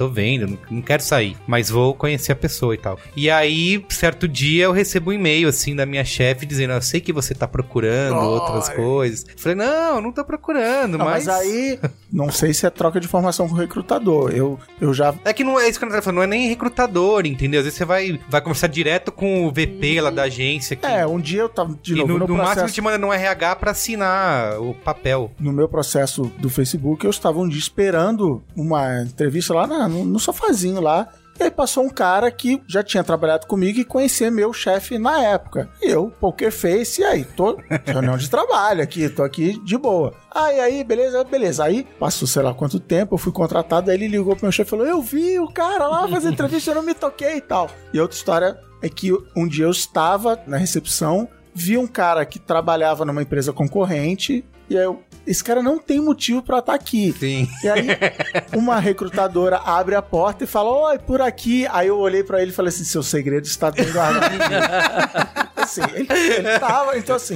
Legal nada. sinalizar, é, sinalizar que pra você é importante a confidencialidade Sim. daquilo se você não acredita que se você não disser, algo pode acontecer. Sim. E só uma dica de LinkedIn, né? Eu até eu dou consultoria numa empresa que quando você responde, mesmo em inbox, alguma vaga em aberto, as outras pessoas são comunicadas, né? Fulano de tal gostou dessa vaga, aí aparece. E aí X9. apareceu de um cara. E, Caramba. e ele tinha acabado de ser promovido. Aí ele falou assim, cara, que- não, não, mas eu não, não, você respondeu, tá aqui o print. então, cuidado com o LinkedIn, que quando você responde por uma vaga ou qualquer coisa, as pessoas da sua rede, elas são Aparece uma comunicadas. notificação. Aparece uma notificação. Perigo- vacilação. perigo Isso é, é, bastante é. perigoso. Você levar isso aí pro LinkedIn. Acabou a lista aí? Não, é, tem uma aqui que é mostra entusiasmo. Olha aí. Você, né, mostra entusiasmo. E, é, É. e aí? É, eu sou ele pro financeiro e começa a pular. O cara fala, tô louco. Os cara... Então, aí vamos voltar lá pro início. Tem a ver com a vaga. Porque um cara muito elétrico numa área financeira ele não vai ser contratado nunca. Porque Sim. ali são caras mais binários, são caras mais Ó, tem aqui ó, relatórios de 15 anos É. de empresa pra você resolver. Que nem o Ben Affleck naquele filme lá assistiu, o Contador. Não, não. É legalzinho, assiste. Todas as profissões do mundo escolheram Isso, fazer um o filme de ação computador. ou contador.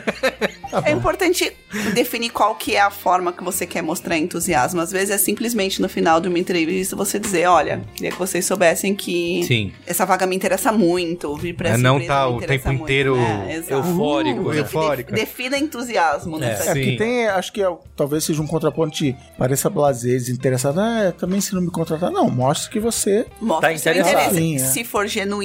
É. E a minha dica final dessa Não, lista não dá, aí- não dá dica. Ah, Não, tem não. uma dica final, tá bom. É, pra acrescentar essa lista Tá é pense no recrutador, né? Tipo, facilita a vida da pessoa, tipo o que a gente já falou. Recebe não sei quantos por dia. Então, faça o recrutador dar aquele sorriso e fala, pô, obrigado. Né? Tipo, foi direto Facilita a ao ponto. vida. Não é mandar chocolate assim. foi direto ao ponto, não deu, ficou dando volta, não botou hobbies, né? Depois desse programa, a Natália vai começar a fazer um recebidos. né? Recebido, olha aí. No Insta Stories Mas dela. bota no Stories um recebido. Porque, e porque assim, a galera, eu, eu só, só imagino, mas assim, recebe tanto quanto que é o Matrix, já vê as letrinhas caindo, não vê? Então, assim, já tem, já conhece todos os clichês. Ah, esse é aquele cara que faz isso aqui, tá, já sei.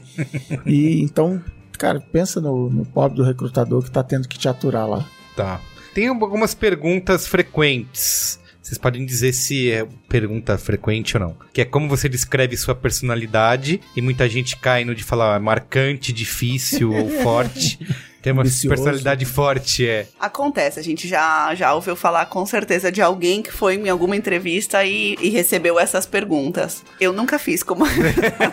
Tem que, ah, por que você quer sair da empresa? A gente falou. Quais os seus objetivos em longo prazo? Quais são os seus objetivos em curto prazo? o que você procura em, determin- em um determinado emprego? Uhum. Você é capaz de trabalhar sob pressão e com prazos definidos? Então, essa daí já é o oposto do que a gente falou. Porque É. concorda que você. O que, que você vai responder? Que sim. E o que, que isso me ensinou como recrutador? Nada. Nada. Então aí já é o problema do recrutador se ele te fez essa Sim. É, e vai ter um monte de Mas que se ele fazer. fez, leve os seus casos. Não responda assim. Quando foram os casos que você Ah, realmente fez sim. isso? Quais são os casos que você não conseguiu? Se você não conseguiu, o que, que você aprendeu com Dá isso? os exemplos. Mas olha que engraçado, eu fui recrutar um tempo atrás uma pessoa para minha área comercial da minha empresa. E eu falei pro cara, ó, uma das coisas, uma das características da vaga, a gente tava na, na, na parte de recrutamento, tava todo mundo na sala. Falei, aqui tem um pouco de pressão porque tem números, a gente tem corretagem de números. O cara falou, então eu tô fora, que eu não gosto de viver sob pressão e meta não é pra mim. Eu falei, cara, muito obrigado. Exato. Falei, separa o currículo dele. Porque eu gostei do cara, lógico, não pra aquela vaga. Sim. Mas o cara foi extremamente sincero e assim, e foi no começo. Eu comecei a falar da vaga com eles. O cara falou: Ó, eu não quero. Esse negócio de vaga, negócio de meta pra mim, não tô afim desse negócio, não. Eu Legal. não sei, não sei viver sob pressão. Falei, show de bola. Legal. E aí foi um, um tiro dentro. Sim. que mais? Por que você acha que devemos contratá-lo? Essa, essa, essa é milenar. Essa aí Jesus fez pros apóstolos. Essa é Mas aí milenar. você responde o quê? Tem gerar lucros para a empresa? Então, cara. Então, é- ela é tão obscena que Isso. Não, uma grande sacada é a seguinte: não existe resposta certa. O cara que tentar achar uma coisa muito quadradinha, ele vai dançar. Até porque os outros 11 vão responder a mesma coisa que ele. Sim. Eu entrei no Banco Nacional com 15 anos. E eu tava ensaiadinho. Aí naquele negócio de entrevista em grupo, e eu tava ensaiadinho, todo mundo falando, tudo diferente do meu. Eu falei, beleza. O maldito, antes de mim, Falou. respondeu exatamente o que eu ia falar. Aí a mulher falou, e você? Eu falei, ó, além do que ele falou, que eu concordo com tudo, eu pus mais uma vírgula. Porque eu tava tão ensaiadinho, e eu de momento Não nenhum fui conseguiu na- fugir. E deu Tá certo. louco. E o cara não foi contratado por causa disso. É. Se você receber essa pergunta, se te fizerem essa pergunta, responda o que você entendeu até agora, porque, do que eles entenderam versus o que você tem pra oferecer. Por que, que você acha que se você está uma- buscando uma pessoa assim, assim, assim, talvez a minha experiência possa somar? Até É, porque a gente tem tá essas falando... perguntas no mercado, infelizmente. É, então, até porque a gente tá falando, ah, essa pergunta não faz sentido e tal, mas tá cheio de entrevistador É. no mercado que, assim como eu, não fez o curso de como ser um bom entrevistador. Sim. E eu Então vai tentei. perguntar, vai perguntar muito É, aí tá vendo aí. Tem o lance de referência funciona, assim, pedir referência dos seus trabalhos anteriores, o recrutador liga Uhum. no trabalho anterior pra pedir. Dependendo da empresa, ela vai ah, te pedir, inclusive, me, me indique quatro pessoas que você acha que seria interessante contar a tua história para que a gente conversasse. Tem indústrias que as pessoas já costumam colocar no currículo currículo, e isso Entendi. significa que você, o recrutador, está completamente autorizado a contactar ligar. essas pessoas. E o LinkedIn tem lá os testemunhos do Ah, é lá. verdade. é. Mas dá pra confiar nesse tipo de testemunho aí de Do LinkedIn. É, não, do LinkedIn de você ligar pra pessoa. Se a pessoa for muito amiga, ela obviamente vai falar. A ideia é que você dê uma referência profissional. Então, não necessariamente a sua referência tem que ser a pessoa mais próxima a você. Tem que ser a pessoa que tenha Ah, mais lógico. conteúdo pra dizer sobre como foi interagir com você. Então, por exemplo, um, um ponto que pode ser legal é se você olhar quem são os, os principais parceiros com quem você trabalha. Às vezes não é nem uma pessoa da sua própria empresa, às vezes é um Né. cliente. É legal você indicá-lo, porque o feedback daquele cliente, aquela referência sobre você, é muito valiosa. Uhum. Quando eu mandei, eu mandei três pessoas. Um cara que eu tinha sido chefe dele, um cara que tinha sido meu pai e um cara que tinha sido meu chefe. Olha, então, pra dar essa... diversificou aí. Olha, a- funcionou. Não, e queira ou não, você também começa a perceber quando o cara tá floreando muito, né? Exato. Você começa a olhar e fala assim, nossa, o cara é tão bom e tá desempregado há seis meses, né? Tem uma coisa também que começa a saltar aos olhos. Então, mas a referência hoje também, as empresas utilizam bastante referência, a- dependendo do cargo, lógico. Sim. Eu particularmente gosto, em alguns momentos, pra, dependendo do que eu vou pegar, se é um cara de uma área financeira, se é um diretor financeiro, é alguém que vai ter uma responsabilidade bastante grande, eu gosto É só perguntei porque, sei lá, nesses casos extremos de de repente, ah, você indica o seu chefe, só que ele era super seu amigo, e aí, obviamente, ele só vai falar bem de- pensando no ponto de vista do recrutador e da empresa. Esse cara só vai falar bem, não, ele é um grande líder e não sei o quê. E aí, Não, que, que mas você faz com a essa diferença é que você também faz pergunta pro cara. Você não pede pro cara dar uma dissertativa. Você faz perguntas técnicas pro cara. E o cara começa a te responder dentro daquilo. Ou sei lá, E o a gente inverso quer também, exemplos, sabe? Né?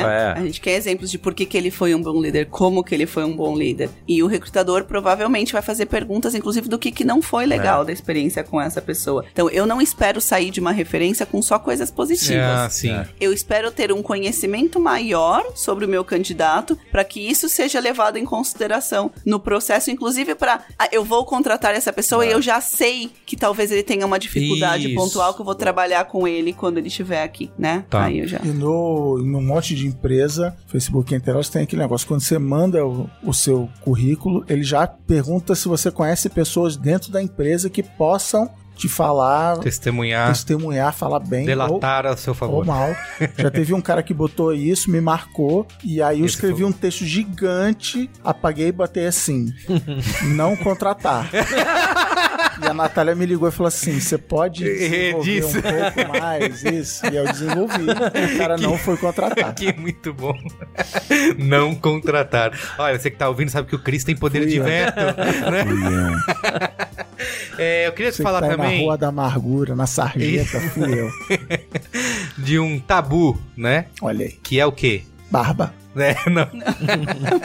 tatuagem, né? Tatuagem. Eu já ouvi isso de. Não, você vai fazer tatuagem nunca Nossa. mais. Você vai arrumar trabalho no. Bom, eu não quero trabalhar, sei lá, na OAB, mas. Dependendo de onde for, né? Exato, outra vez, aquela regrinha de não generalizar. Agora, se você vai numa indústria um pouco mais formal, talvez você vai precisar cobrir as suas Sim. tatuagens. Com Você vai de certeza. terno, então provavelmente ninguém vai ver. Né? empresa aí Não sei que que seja na testa. não contrata não, hein? Ah, é? Empresa que você conhece aí. Tá.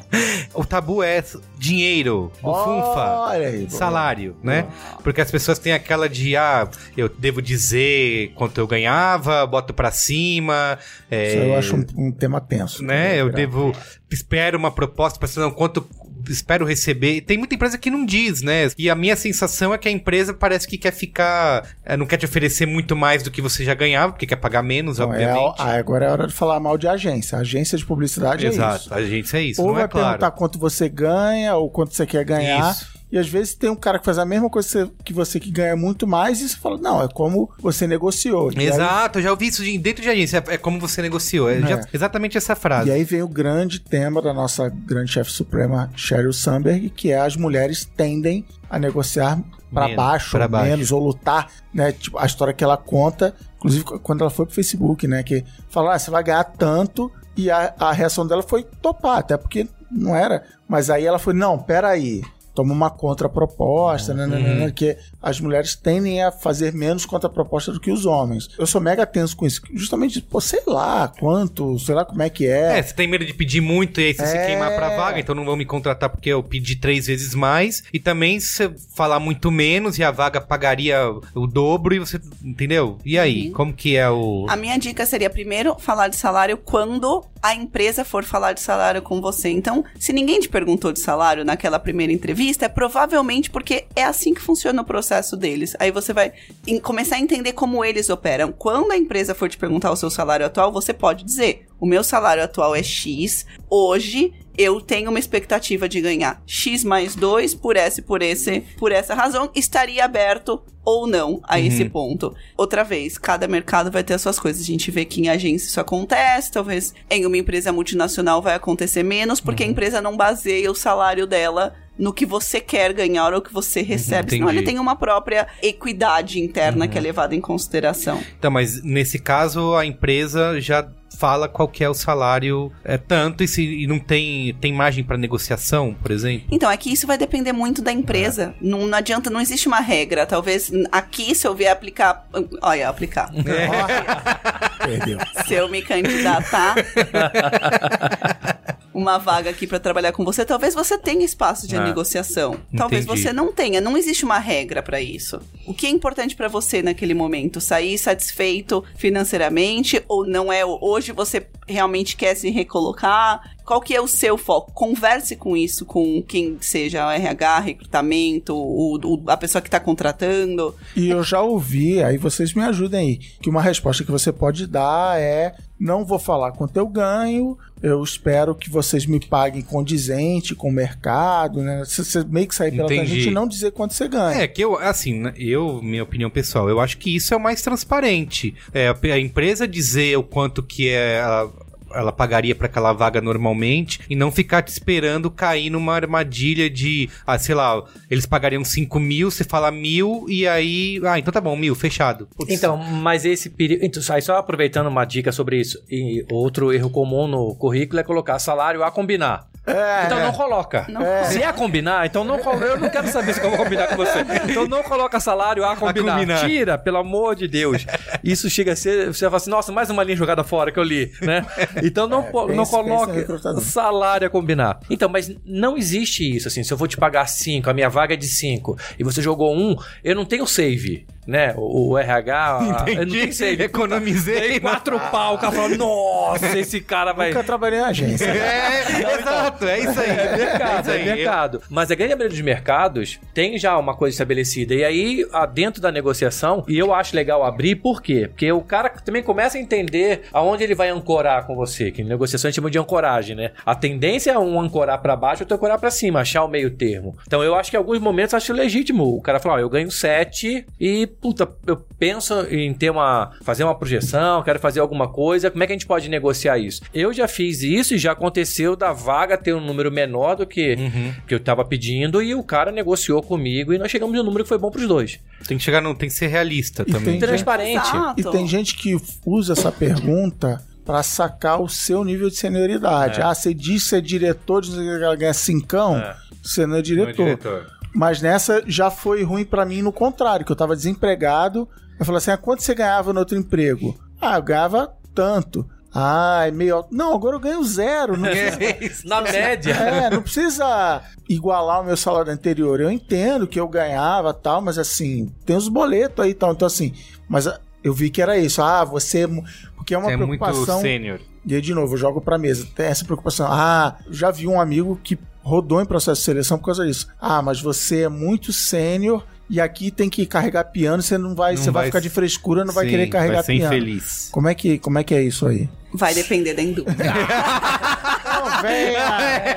Agora, eu acho que é importante. Matrix no seu quadrado. É você. Levar, não, eu tô disposto a carregar piano. O que eu É. quero fazer é isso, tal coisa. É essa que eu gosto. A gente, eu entrevisto muita gente, entrevistei muita gente em outros momentos que justamente querem isso. Eu experimentei ser chefe e não gostei. É. Eu quero voltar a ser a pessoa que constrói e ter alguém lá. Bom, a gente falou de- sobre, sobre isso também. Quantas são as pessoas que hoje já entenderam que gerenciar não é pra elas, que a pessoa é feliz entregando, trabalhando no que ela gosta, tendo alguém que vai cuidar do macro. Sim. É. Então o importante é, outra vez, você dizer, esse é o meu foco ou não é o meu foco. O que, que é importante pra mim hoje na minha carreira. E do salário é a mesma coisa. Então, um dos riscos de você não abrir o teu salário é que depois você receba uma oferta menor do que você estava esperando. E aí você faz o quê? Você passou dois meses naquele processo? Uhum. Você pode tomar essa decisão. Lembre-se que talvez a consequência vai ser mais negativa pra você. Você também não vai ter visibilidade disso. Então, se você já viu que na agência quem dá mais, quem dá menos, se adeque a essa É um leilão, situação. é um baita, Como em agência é um baita leilão. O que, que é importante pra você naquela hora? Não, e também, depois, depois de dois meses, pegando um pouco que a Natália trouxe, você chega pro cara, ah, muito baixo, não quero. Você acabou de fechar a porta naquela, naquela empresa. Porque primeiro que não teve transparência, o cara tá irritado com você, que ele ficou dois meses Sim. com você ali E você e gerando não- expectativa na- nas outras pessoas também, que às vezes fala, tem um cara muito bom, eu tenho um cara sênior que vai, acho que ele tá dentro. E aí chega na hora, o cara não fecha, porque também, agora falando um pouco do que você falou, lembre do recrutador. Ele também gera expectativa na- da vaga com a área. Ele fala, não, tô trazendo um cara bom, tô trazendo um cara bom, tô trazendo um cara bom. Depois ele fala, puta, o cara não aceitou o salário, o cara fala, mas como é que você não viu isso antes? Uhum. Então, eu acho que quanto mais transparente, melhor. Mas aí vamos lá. Aí não sei se tá na sua pauta porque eu nunca leio a pauta. Fiz entrevista aqui pro Brainstorm 9 e o Merigo me ofereceu 50 mil de salário, que é o piso salarial É aqui do lógico. B9. É isso. Pra começar. E, e aí eu em três viro... meses a gente conversa. Isso. Pra... Aí eu viro pro meu chefe e falo, chefe, o Merigo me ofereceu aqui cinquentão Já sei. E o chefe faz aquela contraproposta. Como proceder nessa. Né? Até porque aí, aí é uma pergunta que é bem específica, quer dizer, não é bem específica, mas é uma pergunta que será muito útil para o mercado publicitário, que no Brasil, infelizmente, a melhor maneira de ganhar aumento numa agência é, É aceitar o, ou mudando ou falando pro chefe, ah, eu cubro, eu Isso, te promovo isso, é e tal. verdade. Mas A gente falou isso, esse programa do extremo. feedback a gente falou bastante, né? Disso que não tem. é, É a Deus dará, assim. Tirando esse extremo, assim, trabalho, de novo, a gente falou em vendas numa empresa, como lidar com essa, a contraproposta, porque o chefe vai fazer a contraproposta, como lidar com isso? Eu diria que a minha dica pessoal seria o que que é importante realmente pra você fazer. As estatísticas dizem que você é mais produtivo e você se dá melhor na tua carreira quando você está fazendo o que você gosta. Se vir trabalhar na brainstorm pra ganhar metade do que a contra-oferta for te dar, mas isso for te fazer mais feliz, talvez a projeção seja que você vai chegar a 70 mais rápido aqui do que você chegaria lá, porque lá você vai estar sempre trabalhando Uhum. De por aí nas cheio. tuas dificuldades, né? A minha política, na maioria das vezes, era meio assim, cara, valeu, mas não, não vou. Tipo, Fica, não vou ficar aqui você sabendo que eu, sabe, Isso, meio assim. lógico, lógico. Sabendo que eu fui lá tal, e enfim, né? Já rolou Você de acha que ficar cria também. já cria um, clima ruim quando você vai Dependendo de como colocou, sim. Se o cara for pro leilão, cria. Porque às vezes o cara é uma pessoa-chave Uhum. naquele momento do processo, o cara não pode perder. Mas ele já vai começar a buscar um backup pra você. Certeza. Eu trabalhei em indústria, eu sei que os caras já, faz, já fizeram isso. O cara era uma pessoa-chave naquele momento, não podia perder o cara, cobriu, Mas, já mas no outro a dia já tá começando a uma- recrutar. A gente vive numa economia muito instável, né? Então é difícil a gente dizer, não priorize É. o teu salário. Seria balela aqui Vai e falar, pagar nas é. que, ó, quem paga mais às vezes leva. Isso. Mas o que, que acho que é importante voltar pra você, do que, que- do que, que você quer fazer da tua carreira? Que gera que é- prazer, né? Por que, que você foi procurar o trabalho na Brainstorm? Era porque você não estava feliz? Era porque lá você admira mais aquele lugar pra trabalhar? Porque aquele lugar te motiva mais? É porque a situação do teu trabalho atual não é interessante? E ficar vai mudar alguma coisa? Ou você só foi no processo da Brainstorm porque você queria mais dinheiro? Então, entender qual é a tua motivação. O ideal seria que, uma vez que você identificou que o teu lugar não é mais naquela empresa, que você consiga fazer uma movimentação, independente de quanto vão te pagar. Mas a gente vive numa economia É. difícil, né? sem Esse ser- seria o mundo o Isso, ideal. Isso. Mas sai grande- antes mesmo de, né? Ah, eu vou sair porque eu vou arrumar outro. Mas isso não. Não, mas a grande sacada também é ser transparente. Se for grana a sua motivação, eu acho nada mais, mais justo que você chegar pro cara e conversar com o cara, ó, bicho, quatro conto não tá dando pra pagar os boletos. Então, assim, como é que a gente pode chegar no meio campo? Tem algumas propostas no mercado, se eu for o mercado, pode ser que apareça, mas eu não quero, eu adoro trabalhar aqui, mas eu tenho conta pra pagar. Então, assim, quanto mais transparente for, melhor é. Tudo isso gera risco, né? Não vamos também ser, né, mundo de pole aqui, que não vai dar certo. Todo esse movimento gera risco. O RH acende o amarelo, o seu chefe acende o amarelo, todo mundo acende. Isso em alguns momentos também é bom. Porque todo mundo fica numa letargia tão grande, né? Ninguém se mexe. Às vezes gerar esse, esse- gerar esse flagzinho aí ajuda o cara também a falar assim, puta, será que a gente vai ter que rever algumas coisas? Será que as pessoas chaves dentro, do, de- dentro da nossa área a gente não tem que pensar nesses caras? Não sei. Isso tudo, todo o programa inteiro que estamos falando, falando de empresas sérias, né? Sim. Todo mundo aqui já trabalhou em alguma empresa onde o dono misturava o pessoal com o profissional. sim. Ah, você nunca mais olha na minha cara, então, mas Sim, beleza. eu já saí de empresa que o chefe levou na. A pessoa achou que era vingança. Tipo, vingança, a pessoa tá, você tá me abandonando, saindo da empresa, e, e agora eu tirei tudo, não sei o que. Gente, mas era só um trabalho. Por isso É, que é porque legal é lembrar o- o contexto. O outro lado também seria verdade. Se as coisas estivessem mal, ele tivesse que mandar alguém embora, você não ia poder virar e falar, ah, eu dei tudo. É verdade, é verdade. Você me usou até agora. Isso aí, agora você manda embora. Tá bom, Cris Dias. Papo fascinante, que eu ficar- ficaria fazendo mais mil perguntas. Então fechamos cinquentinha aqui. Cinquentinha, tá contratado, amanhã você, você chega aí de Malicuia. Não achei legal essa história de contratar o Cris Dias é mu- muito caro aqui, jamais conseguiria contratar. Eu preciso juntar meu primeiro milhão primeiro, Isso. aí a gente conversa. Aí o primeiro milhão tá muito difícil, vou direto pro segundo. Isso. então tá bom, qual é a boa? Qual é a boa? Qual é a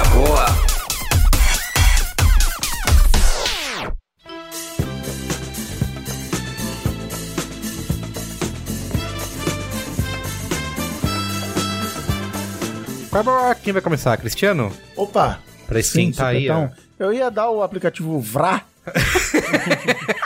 de qual é a boa? Eu não tenho qual é a boa. Mas Será que eu tenho? Deixa eu procurar. O ouvinte me furou aqui. Cara, o meu qual é a boa é o seguinte: é um qual é a boa temático, não tem nada a ver com o que a gente tá falando aqui. Mas o primeiro qual é a boa, você vai ver no, no jeito Guga Mafra há uma, há uma ligação entre os três qual é a boa sutil, tipo tipo Lost, assim. Eles vão se encaixar e você vai ver. Tá, eu quero O acreditar primeiro qual é a nisso. boa é o segredo mais bem guardado de São Paulo Hum. para você e sua família, que é o Parque da Juventude. Que depois desse Escolha Boa será orcutizado. né? Isso, exato. Que o Parque da Juventude, ou como nós chamamos lá em casa carinhosamente, o Parque da Juventude, ele foi construído em cima do onde era o Cemitério Carandiru. indígena. Ah, tá. Não, é quase isso. De noite ele é mal assombrado. em cima do Carandiru. Lá no bairro que eu não vou saber o nome, até porque nome de bairro em São Paulo pouco importa. Do lado de lá da Marginal Tietê, perto ali do Campo de Marte e adjacências. E é um parque novo, ele é um parque pequeno, mas ele não é muito popular, não é muito cheio. Então ele.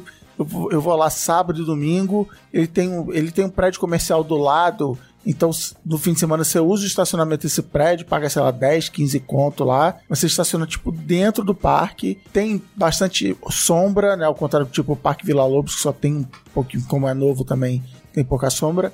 E é vazio, é legal, é, é alegre, tranquilo. Exceto agora que será orcutizado, não vou mais conseguir. a segunda, o segundo qual é a boa, é o seguinte. Estava eu no parque da Juventude, quando minha esposa falou assim: caramba, sabe onde a gente podia almoçar hoje? Naquele restaurante que a gente foi aquela vez em dezembro e tal. Pô, qual era o nome? Ah, não lembro. Ah, vou procurar. Será que no histórico do Waze tem aqui onde a gente foi? Não, não tem, porque a gente estava indo para um outro restaurante. A gente olhou no meio do caminho, resolveu parar e foi uma grata surpresa. Falei assim, caramba, como é que eu vou achar então onde foi? Aí o que eu fiz? Eu que sou dono de Android, você que é dono de iPhone não poderá fazer isso. Abri meu Google Maps, farei isso agora aqui, e abri a funcionalidade que se chama Stalker. Sua Linha do Tempo. Ah. E as funcionalidades Sua Linha do Tempo, como o seu telefone fica pegando seu GPS, né, o Uhum. tempo todo, ele tem aqui todos os lugares onde você foi Que medo. Inclusive, como você se locomoveu. Então, se, você, se o rádio tivesse imagem, você estaria vendo o meu aqui. o trajeto que eu fiz de bicicleta hoje Doido. de manhã. né? Isso. E o caminho que eu vim pra cá, pela marginal aqui. Então, eu fui, procurei no calendário, fui voltando no passado. Todos os lugares que eu fui, eu lembrava mais ou menos, era meio de dezembro e tal. E você Achei o conseguiu achar o lugar. É que você é um cara moderno não, e não é vintage como eu e não usa o Swarm. Não, mas eu não, eu não dou check-in onde eu vou almoçar com a família. Por quê? Não, Ué, pra você guardar o histórico, guarda justamente o histórico. por Então, isso. mas não preciso. Com o histórico do Google Maps, ative essa. E aí no fim do ano ele te dá umas estatísticas legais, quantos quilômetros você pedalou, né, né, né.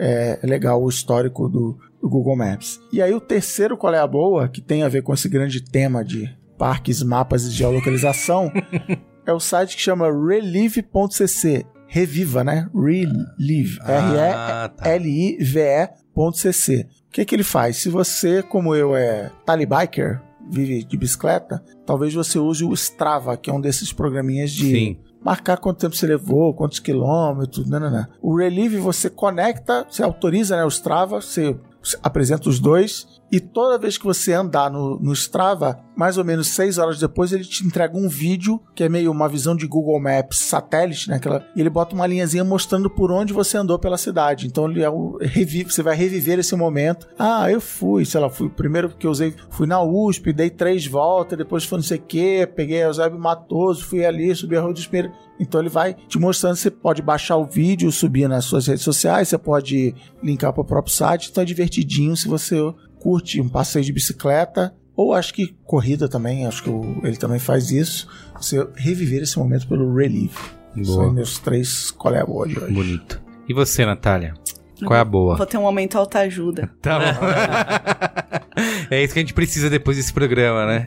Meditação. Eu já venho um tempo tentando me entender com essa prática, sou uma pessoa muito ansiosa e impulsiva e já recebi aí bastante feedback que a meditação me ajudaria. Só que não consigo acalmar o cérebro o suficiente para fazer meditação. E aí eu baixei aquele tal daquele aplicativo que 10 entre 10 pessoas Recomendo. de sucesso no mundo recomendam, que chama Headspace. Headspace, é. Muito legal, vem me ajudando bastante. Tô na versão do primeiro, né? Depois que você passa do gratuito, que você. Custa mais ou menos o mesmo que um Spotify por mês. É. Mas é bem legal. Então, pra quem já tentou de outras formas, eu já venho sentindo muito impacto, assim, no dia a dia, de ter mais momentos que eu consigo parar pra Que pensar, criar, organizar Legal. um embaralhamento de ideias que às Sim. vezes a gente fica no dia a dia muito tumultuado. Eu vou dar uma dica pra você, que talvez você já saiba, vários colegas de trabalho seu têm cupons de três meses do Headspace. Olha Sim, só. Eu sei. Dá pra juntar dois aí? É uma boa Não sei. pergunta. Essa promoção não é cumulativa. É. né? Tem lá nas linhas pequenas do Headspace. Meu maior problema com o Headspace é encaixar ele no meu dia, assim. Tem que marcar aquele horário. É, e- eu usei, du- eu usei umas duas, três vezes, mas tive esse problema que você falou de não conseguir. Ele vai dando as dicas lá e eu já tô pensando Então, no. pra mim o que funcionou, porque eu sou assim, se eu colocar no meu dia a dia, não vai. Então eu coloco a primeira coisa depois que eu acordo, mas eu não posso fazer nada. Nada. Eu acordo, eu vou direto pra ele, que é pra não dar tempo das ideias chegarem antes de mim. Eu já entendi que esse é o horário que eu consigo. Se eu fizer no meio do dia, não dá. É, eu não tentava fazer no ainda, meio do ainda sou dia. muito beginner. Eu tentava fazer no meio do dia, as pessoas em volta se assustavam, que eu tava de fone de ouvido de olho fechado e tá passando mal. Tá? Tá rezando. Aí eu falei, tá bom, deixa pra lá. Tem gente que faz antes de dormir também. É legal. Tem que encontrar qual que é o teu momento. Sim, muito bem. Ale, e você? É, vou na, na linha da Natália. É, e aí, como coaching, um dos maiores problemas que eu encontro hoje é gestão de tempo.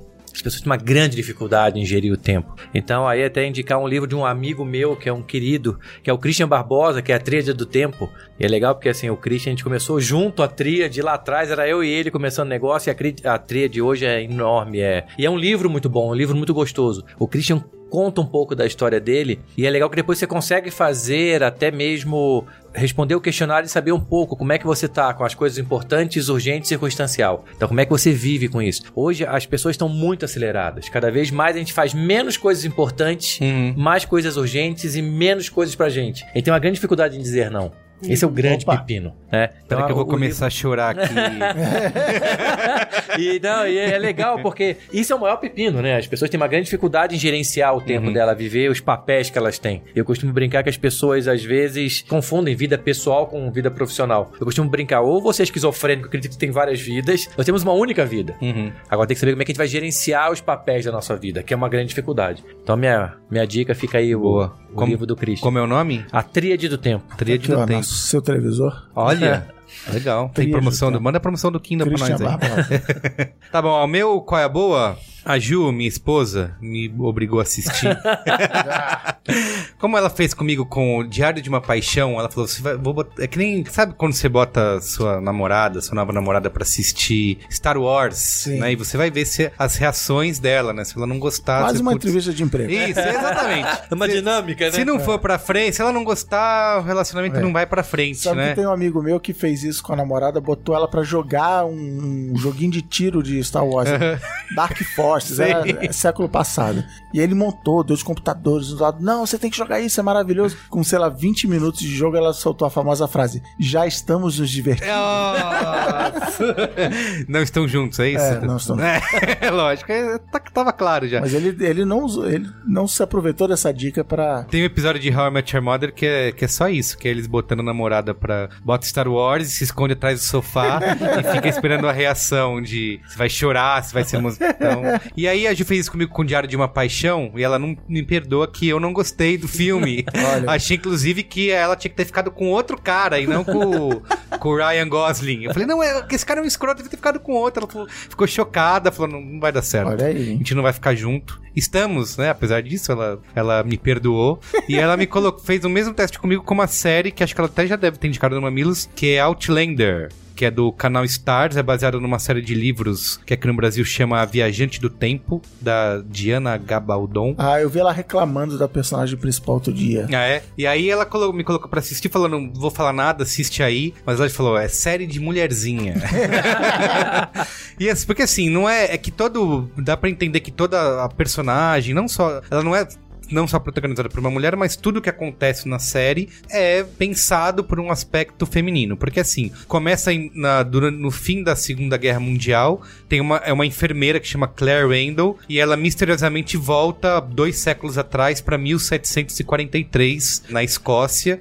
Então acompanha todo esse. eh, Ela que é uma enfermeira, né? Então tem um conhecimento que ela poderia usar Essa naquela foi a época. reclamação da sua esposa. Tipo, que ela falou: se eu voltasse pra 1743. Eu não ia poder fazer Morrer. nada com meus. Mas a fulana, ah, ela era É, enfermeira, enfermeira, e casada com historiador. um é, exatamente, casada com historiadora, é isso aí. Aí até eu. E aí ela volta nesse período aí, 1700, tem lá os é, a Escócia com seus a época do nosso amigo Coração Valente? Isso, Coração Ah, Valente, olha. William Wallace. William Wallace. Então lá eles se tendo se separado da Inglaterra, né, com esses movimentos revolucionários e tudo mais. E, e aí mostra ela, imagina uma mulher nessa época, né, quase sendo morta, estuprada todo dia e tendo que sobreviver a isso. E assim, eu vou te dizer que poderia ter causado um divórcio nos primeiros Olha episódios. Porque eu achei muito ruim. Falei, nossa, é muito amador, né? Porque é muito vo- voice over o tempo inteiro, é quase é quase você vê a pessoa lendo o livro, sabe? Tá lendo coisas que estão acontecendo na tela. Não, não soube adaptar, né, pra TV, mas melhora muito assim ao longo dos episódios. Eu tô quase no fim da primeira temporada. Eles vão abandonando um pouco esse voice over e ele realmente assim, eu sei que é chato falar isso, você tem que assistir 10 episódios Oi. da série, mas não é, você assiste uns 5, vai.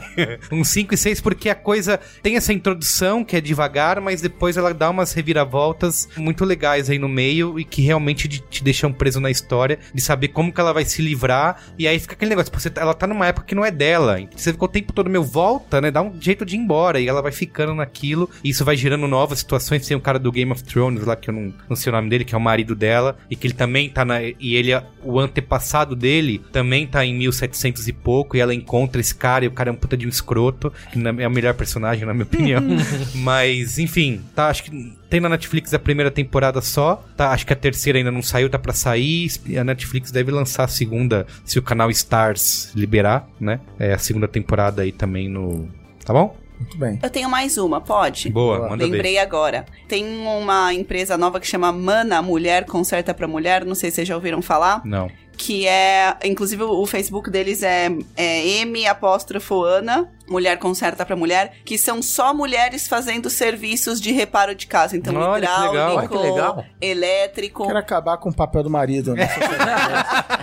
O legal delas é que, primeiro, elas obviamente têm a oportunidade de mulheres que trabalham com isso e, em geral, não são contratadas Sim. por essas pequenas Ah, empresas, porque ah, não é verdade. forte o suficiente, ou ninguém vai confiar em mulher É consertando recrutador. essas coisas. você- É. E, e também pra mulheres que de repente moram sozinhas Sim. e não se sentem à vontade Lógico. de receber um É homem verdade, desconhecido né? em casa. Então elas atendem pelo WhatsApp, aí na página do Facebook delas vocês Ah, a gente consegue encontrar Pô, o contato. legal, Super legal, agendei o meu primeiro serviço pra quinta-feira dessa semana. Então, Que legal. Isso é verdade, você- eu tava falando com a Ana uma vez, Ana Marão Dias. N- Sobre- Não, a Mana. Ah, Ma- Isso. será que é a empresa sobre dela? esses Eu serviços, aí ela, ela chegou a. Que eu fa- falei o nome de uma empresa e tal, e ela falou: Ah, essa empresa é super escrota, tem um monte de. Se você procurar, sei lá, num reclame aqui, tem um monte de acusações desse tipo, assim, de assédio, de o cara foi um escroto Ah. e tal. Então, uma boa alternativa mesmo. É uma tendência, é tipo isso. Tem o, o aplicativo de, de carro, como é que é? Ah, é verdade, Que fala, de- aplicativo, motorista Motoristas de aplicativo. aplicativo, é. Só de, só de Minas, tem. Não de Minas Gerais, de meninas. é, tem, tem. Tá começando a pintar isso pra, desde. Tinha já há bastante tempo a academia, que só mulher É, sim, entra. sim. Mana, legal. Muito bem, é isso? É, é isso. Valeu, gente. Obrigado aí, muito bom. Obrigado Valeu. a você pelo convite. Foi um prazer, foi muito legal. Obrigada, gente. Muito legal mesmo. Bem educado, né? É. Achei que tinha que agradecer. Eu também achei. Não, foi você- legal mesmo. São certíssimos. A gente é que é mal educado. Fala, tchau. Valeu, tchau. Valeu.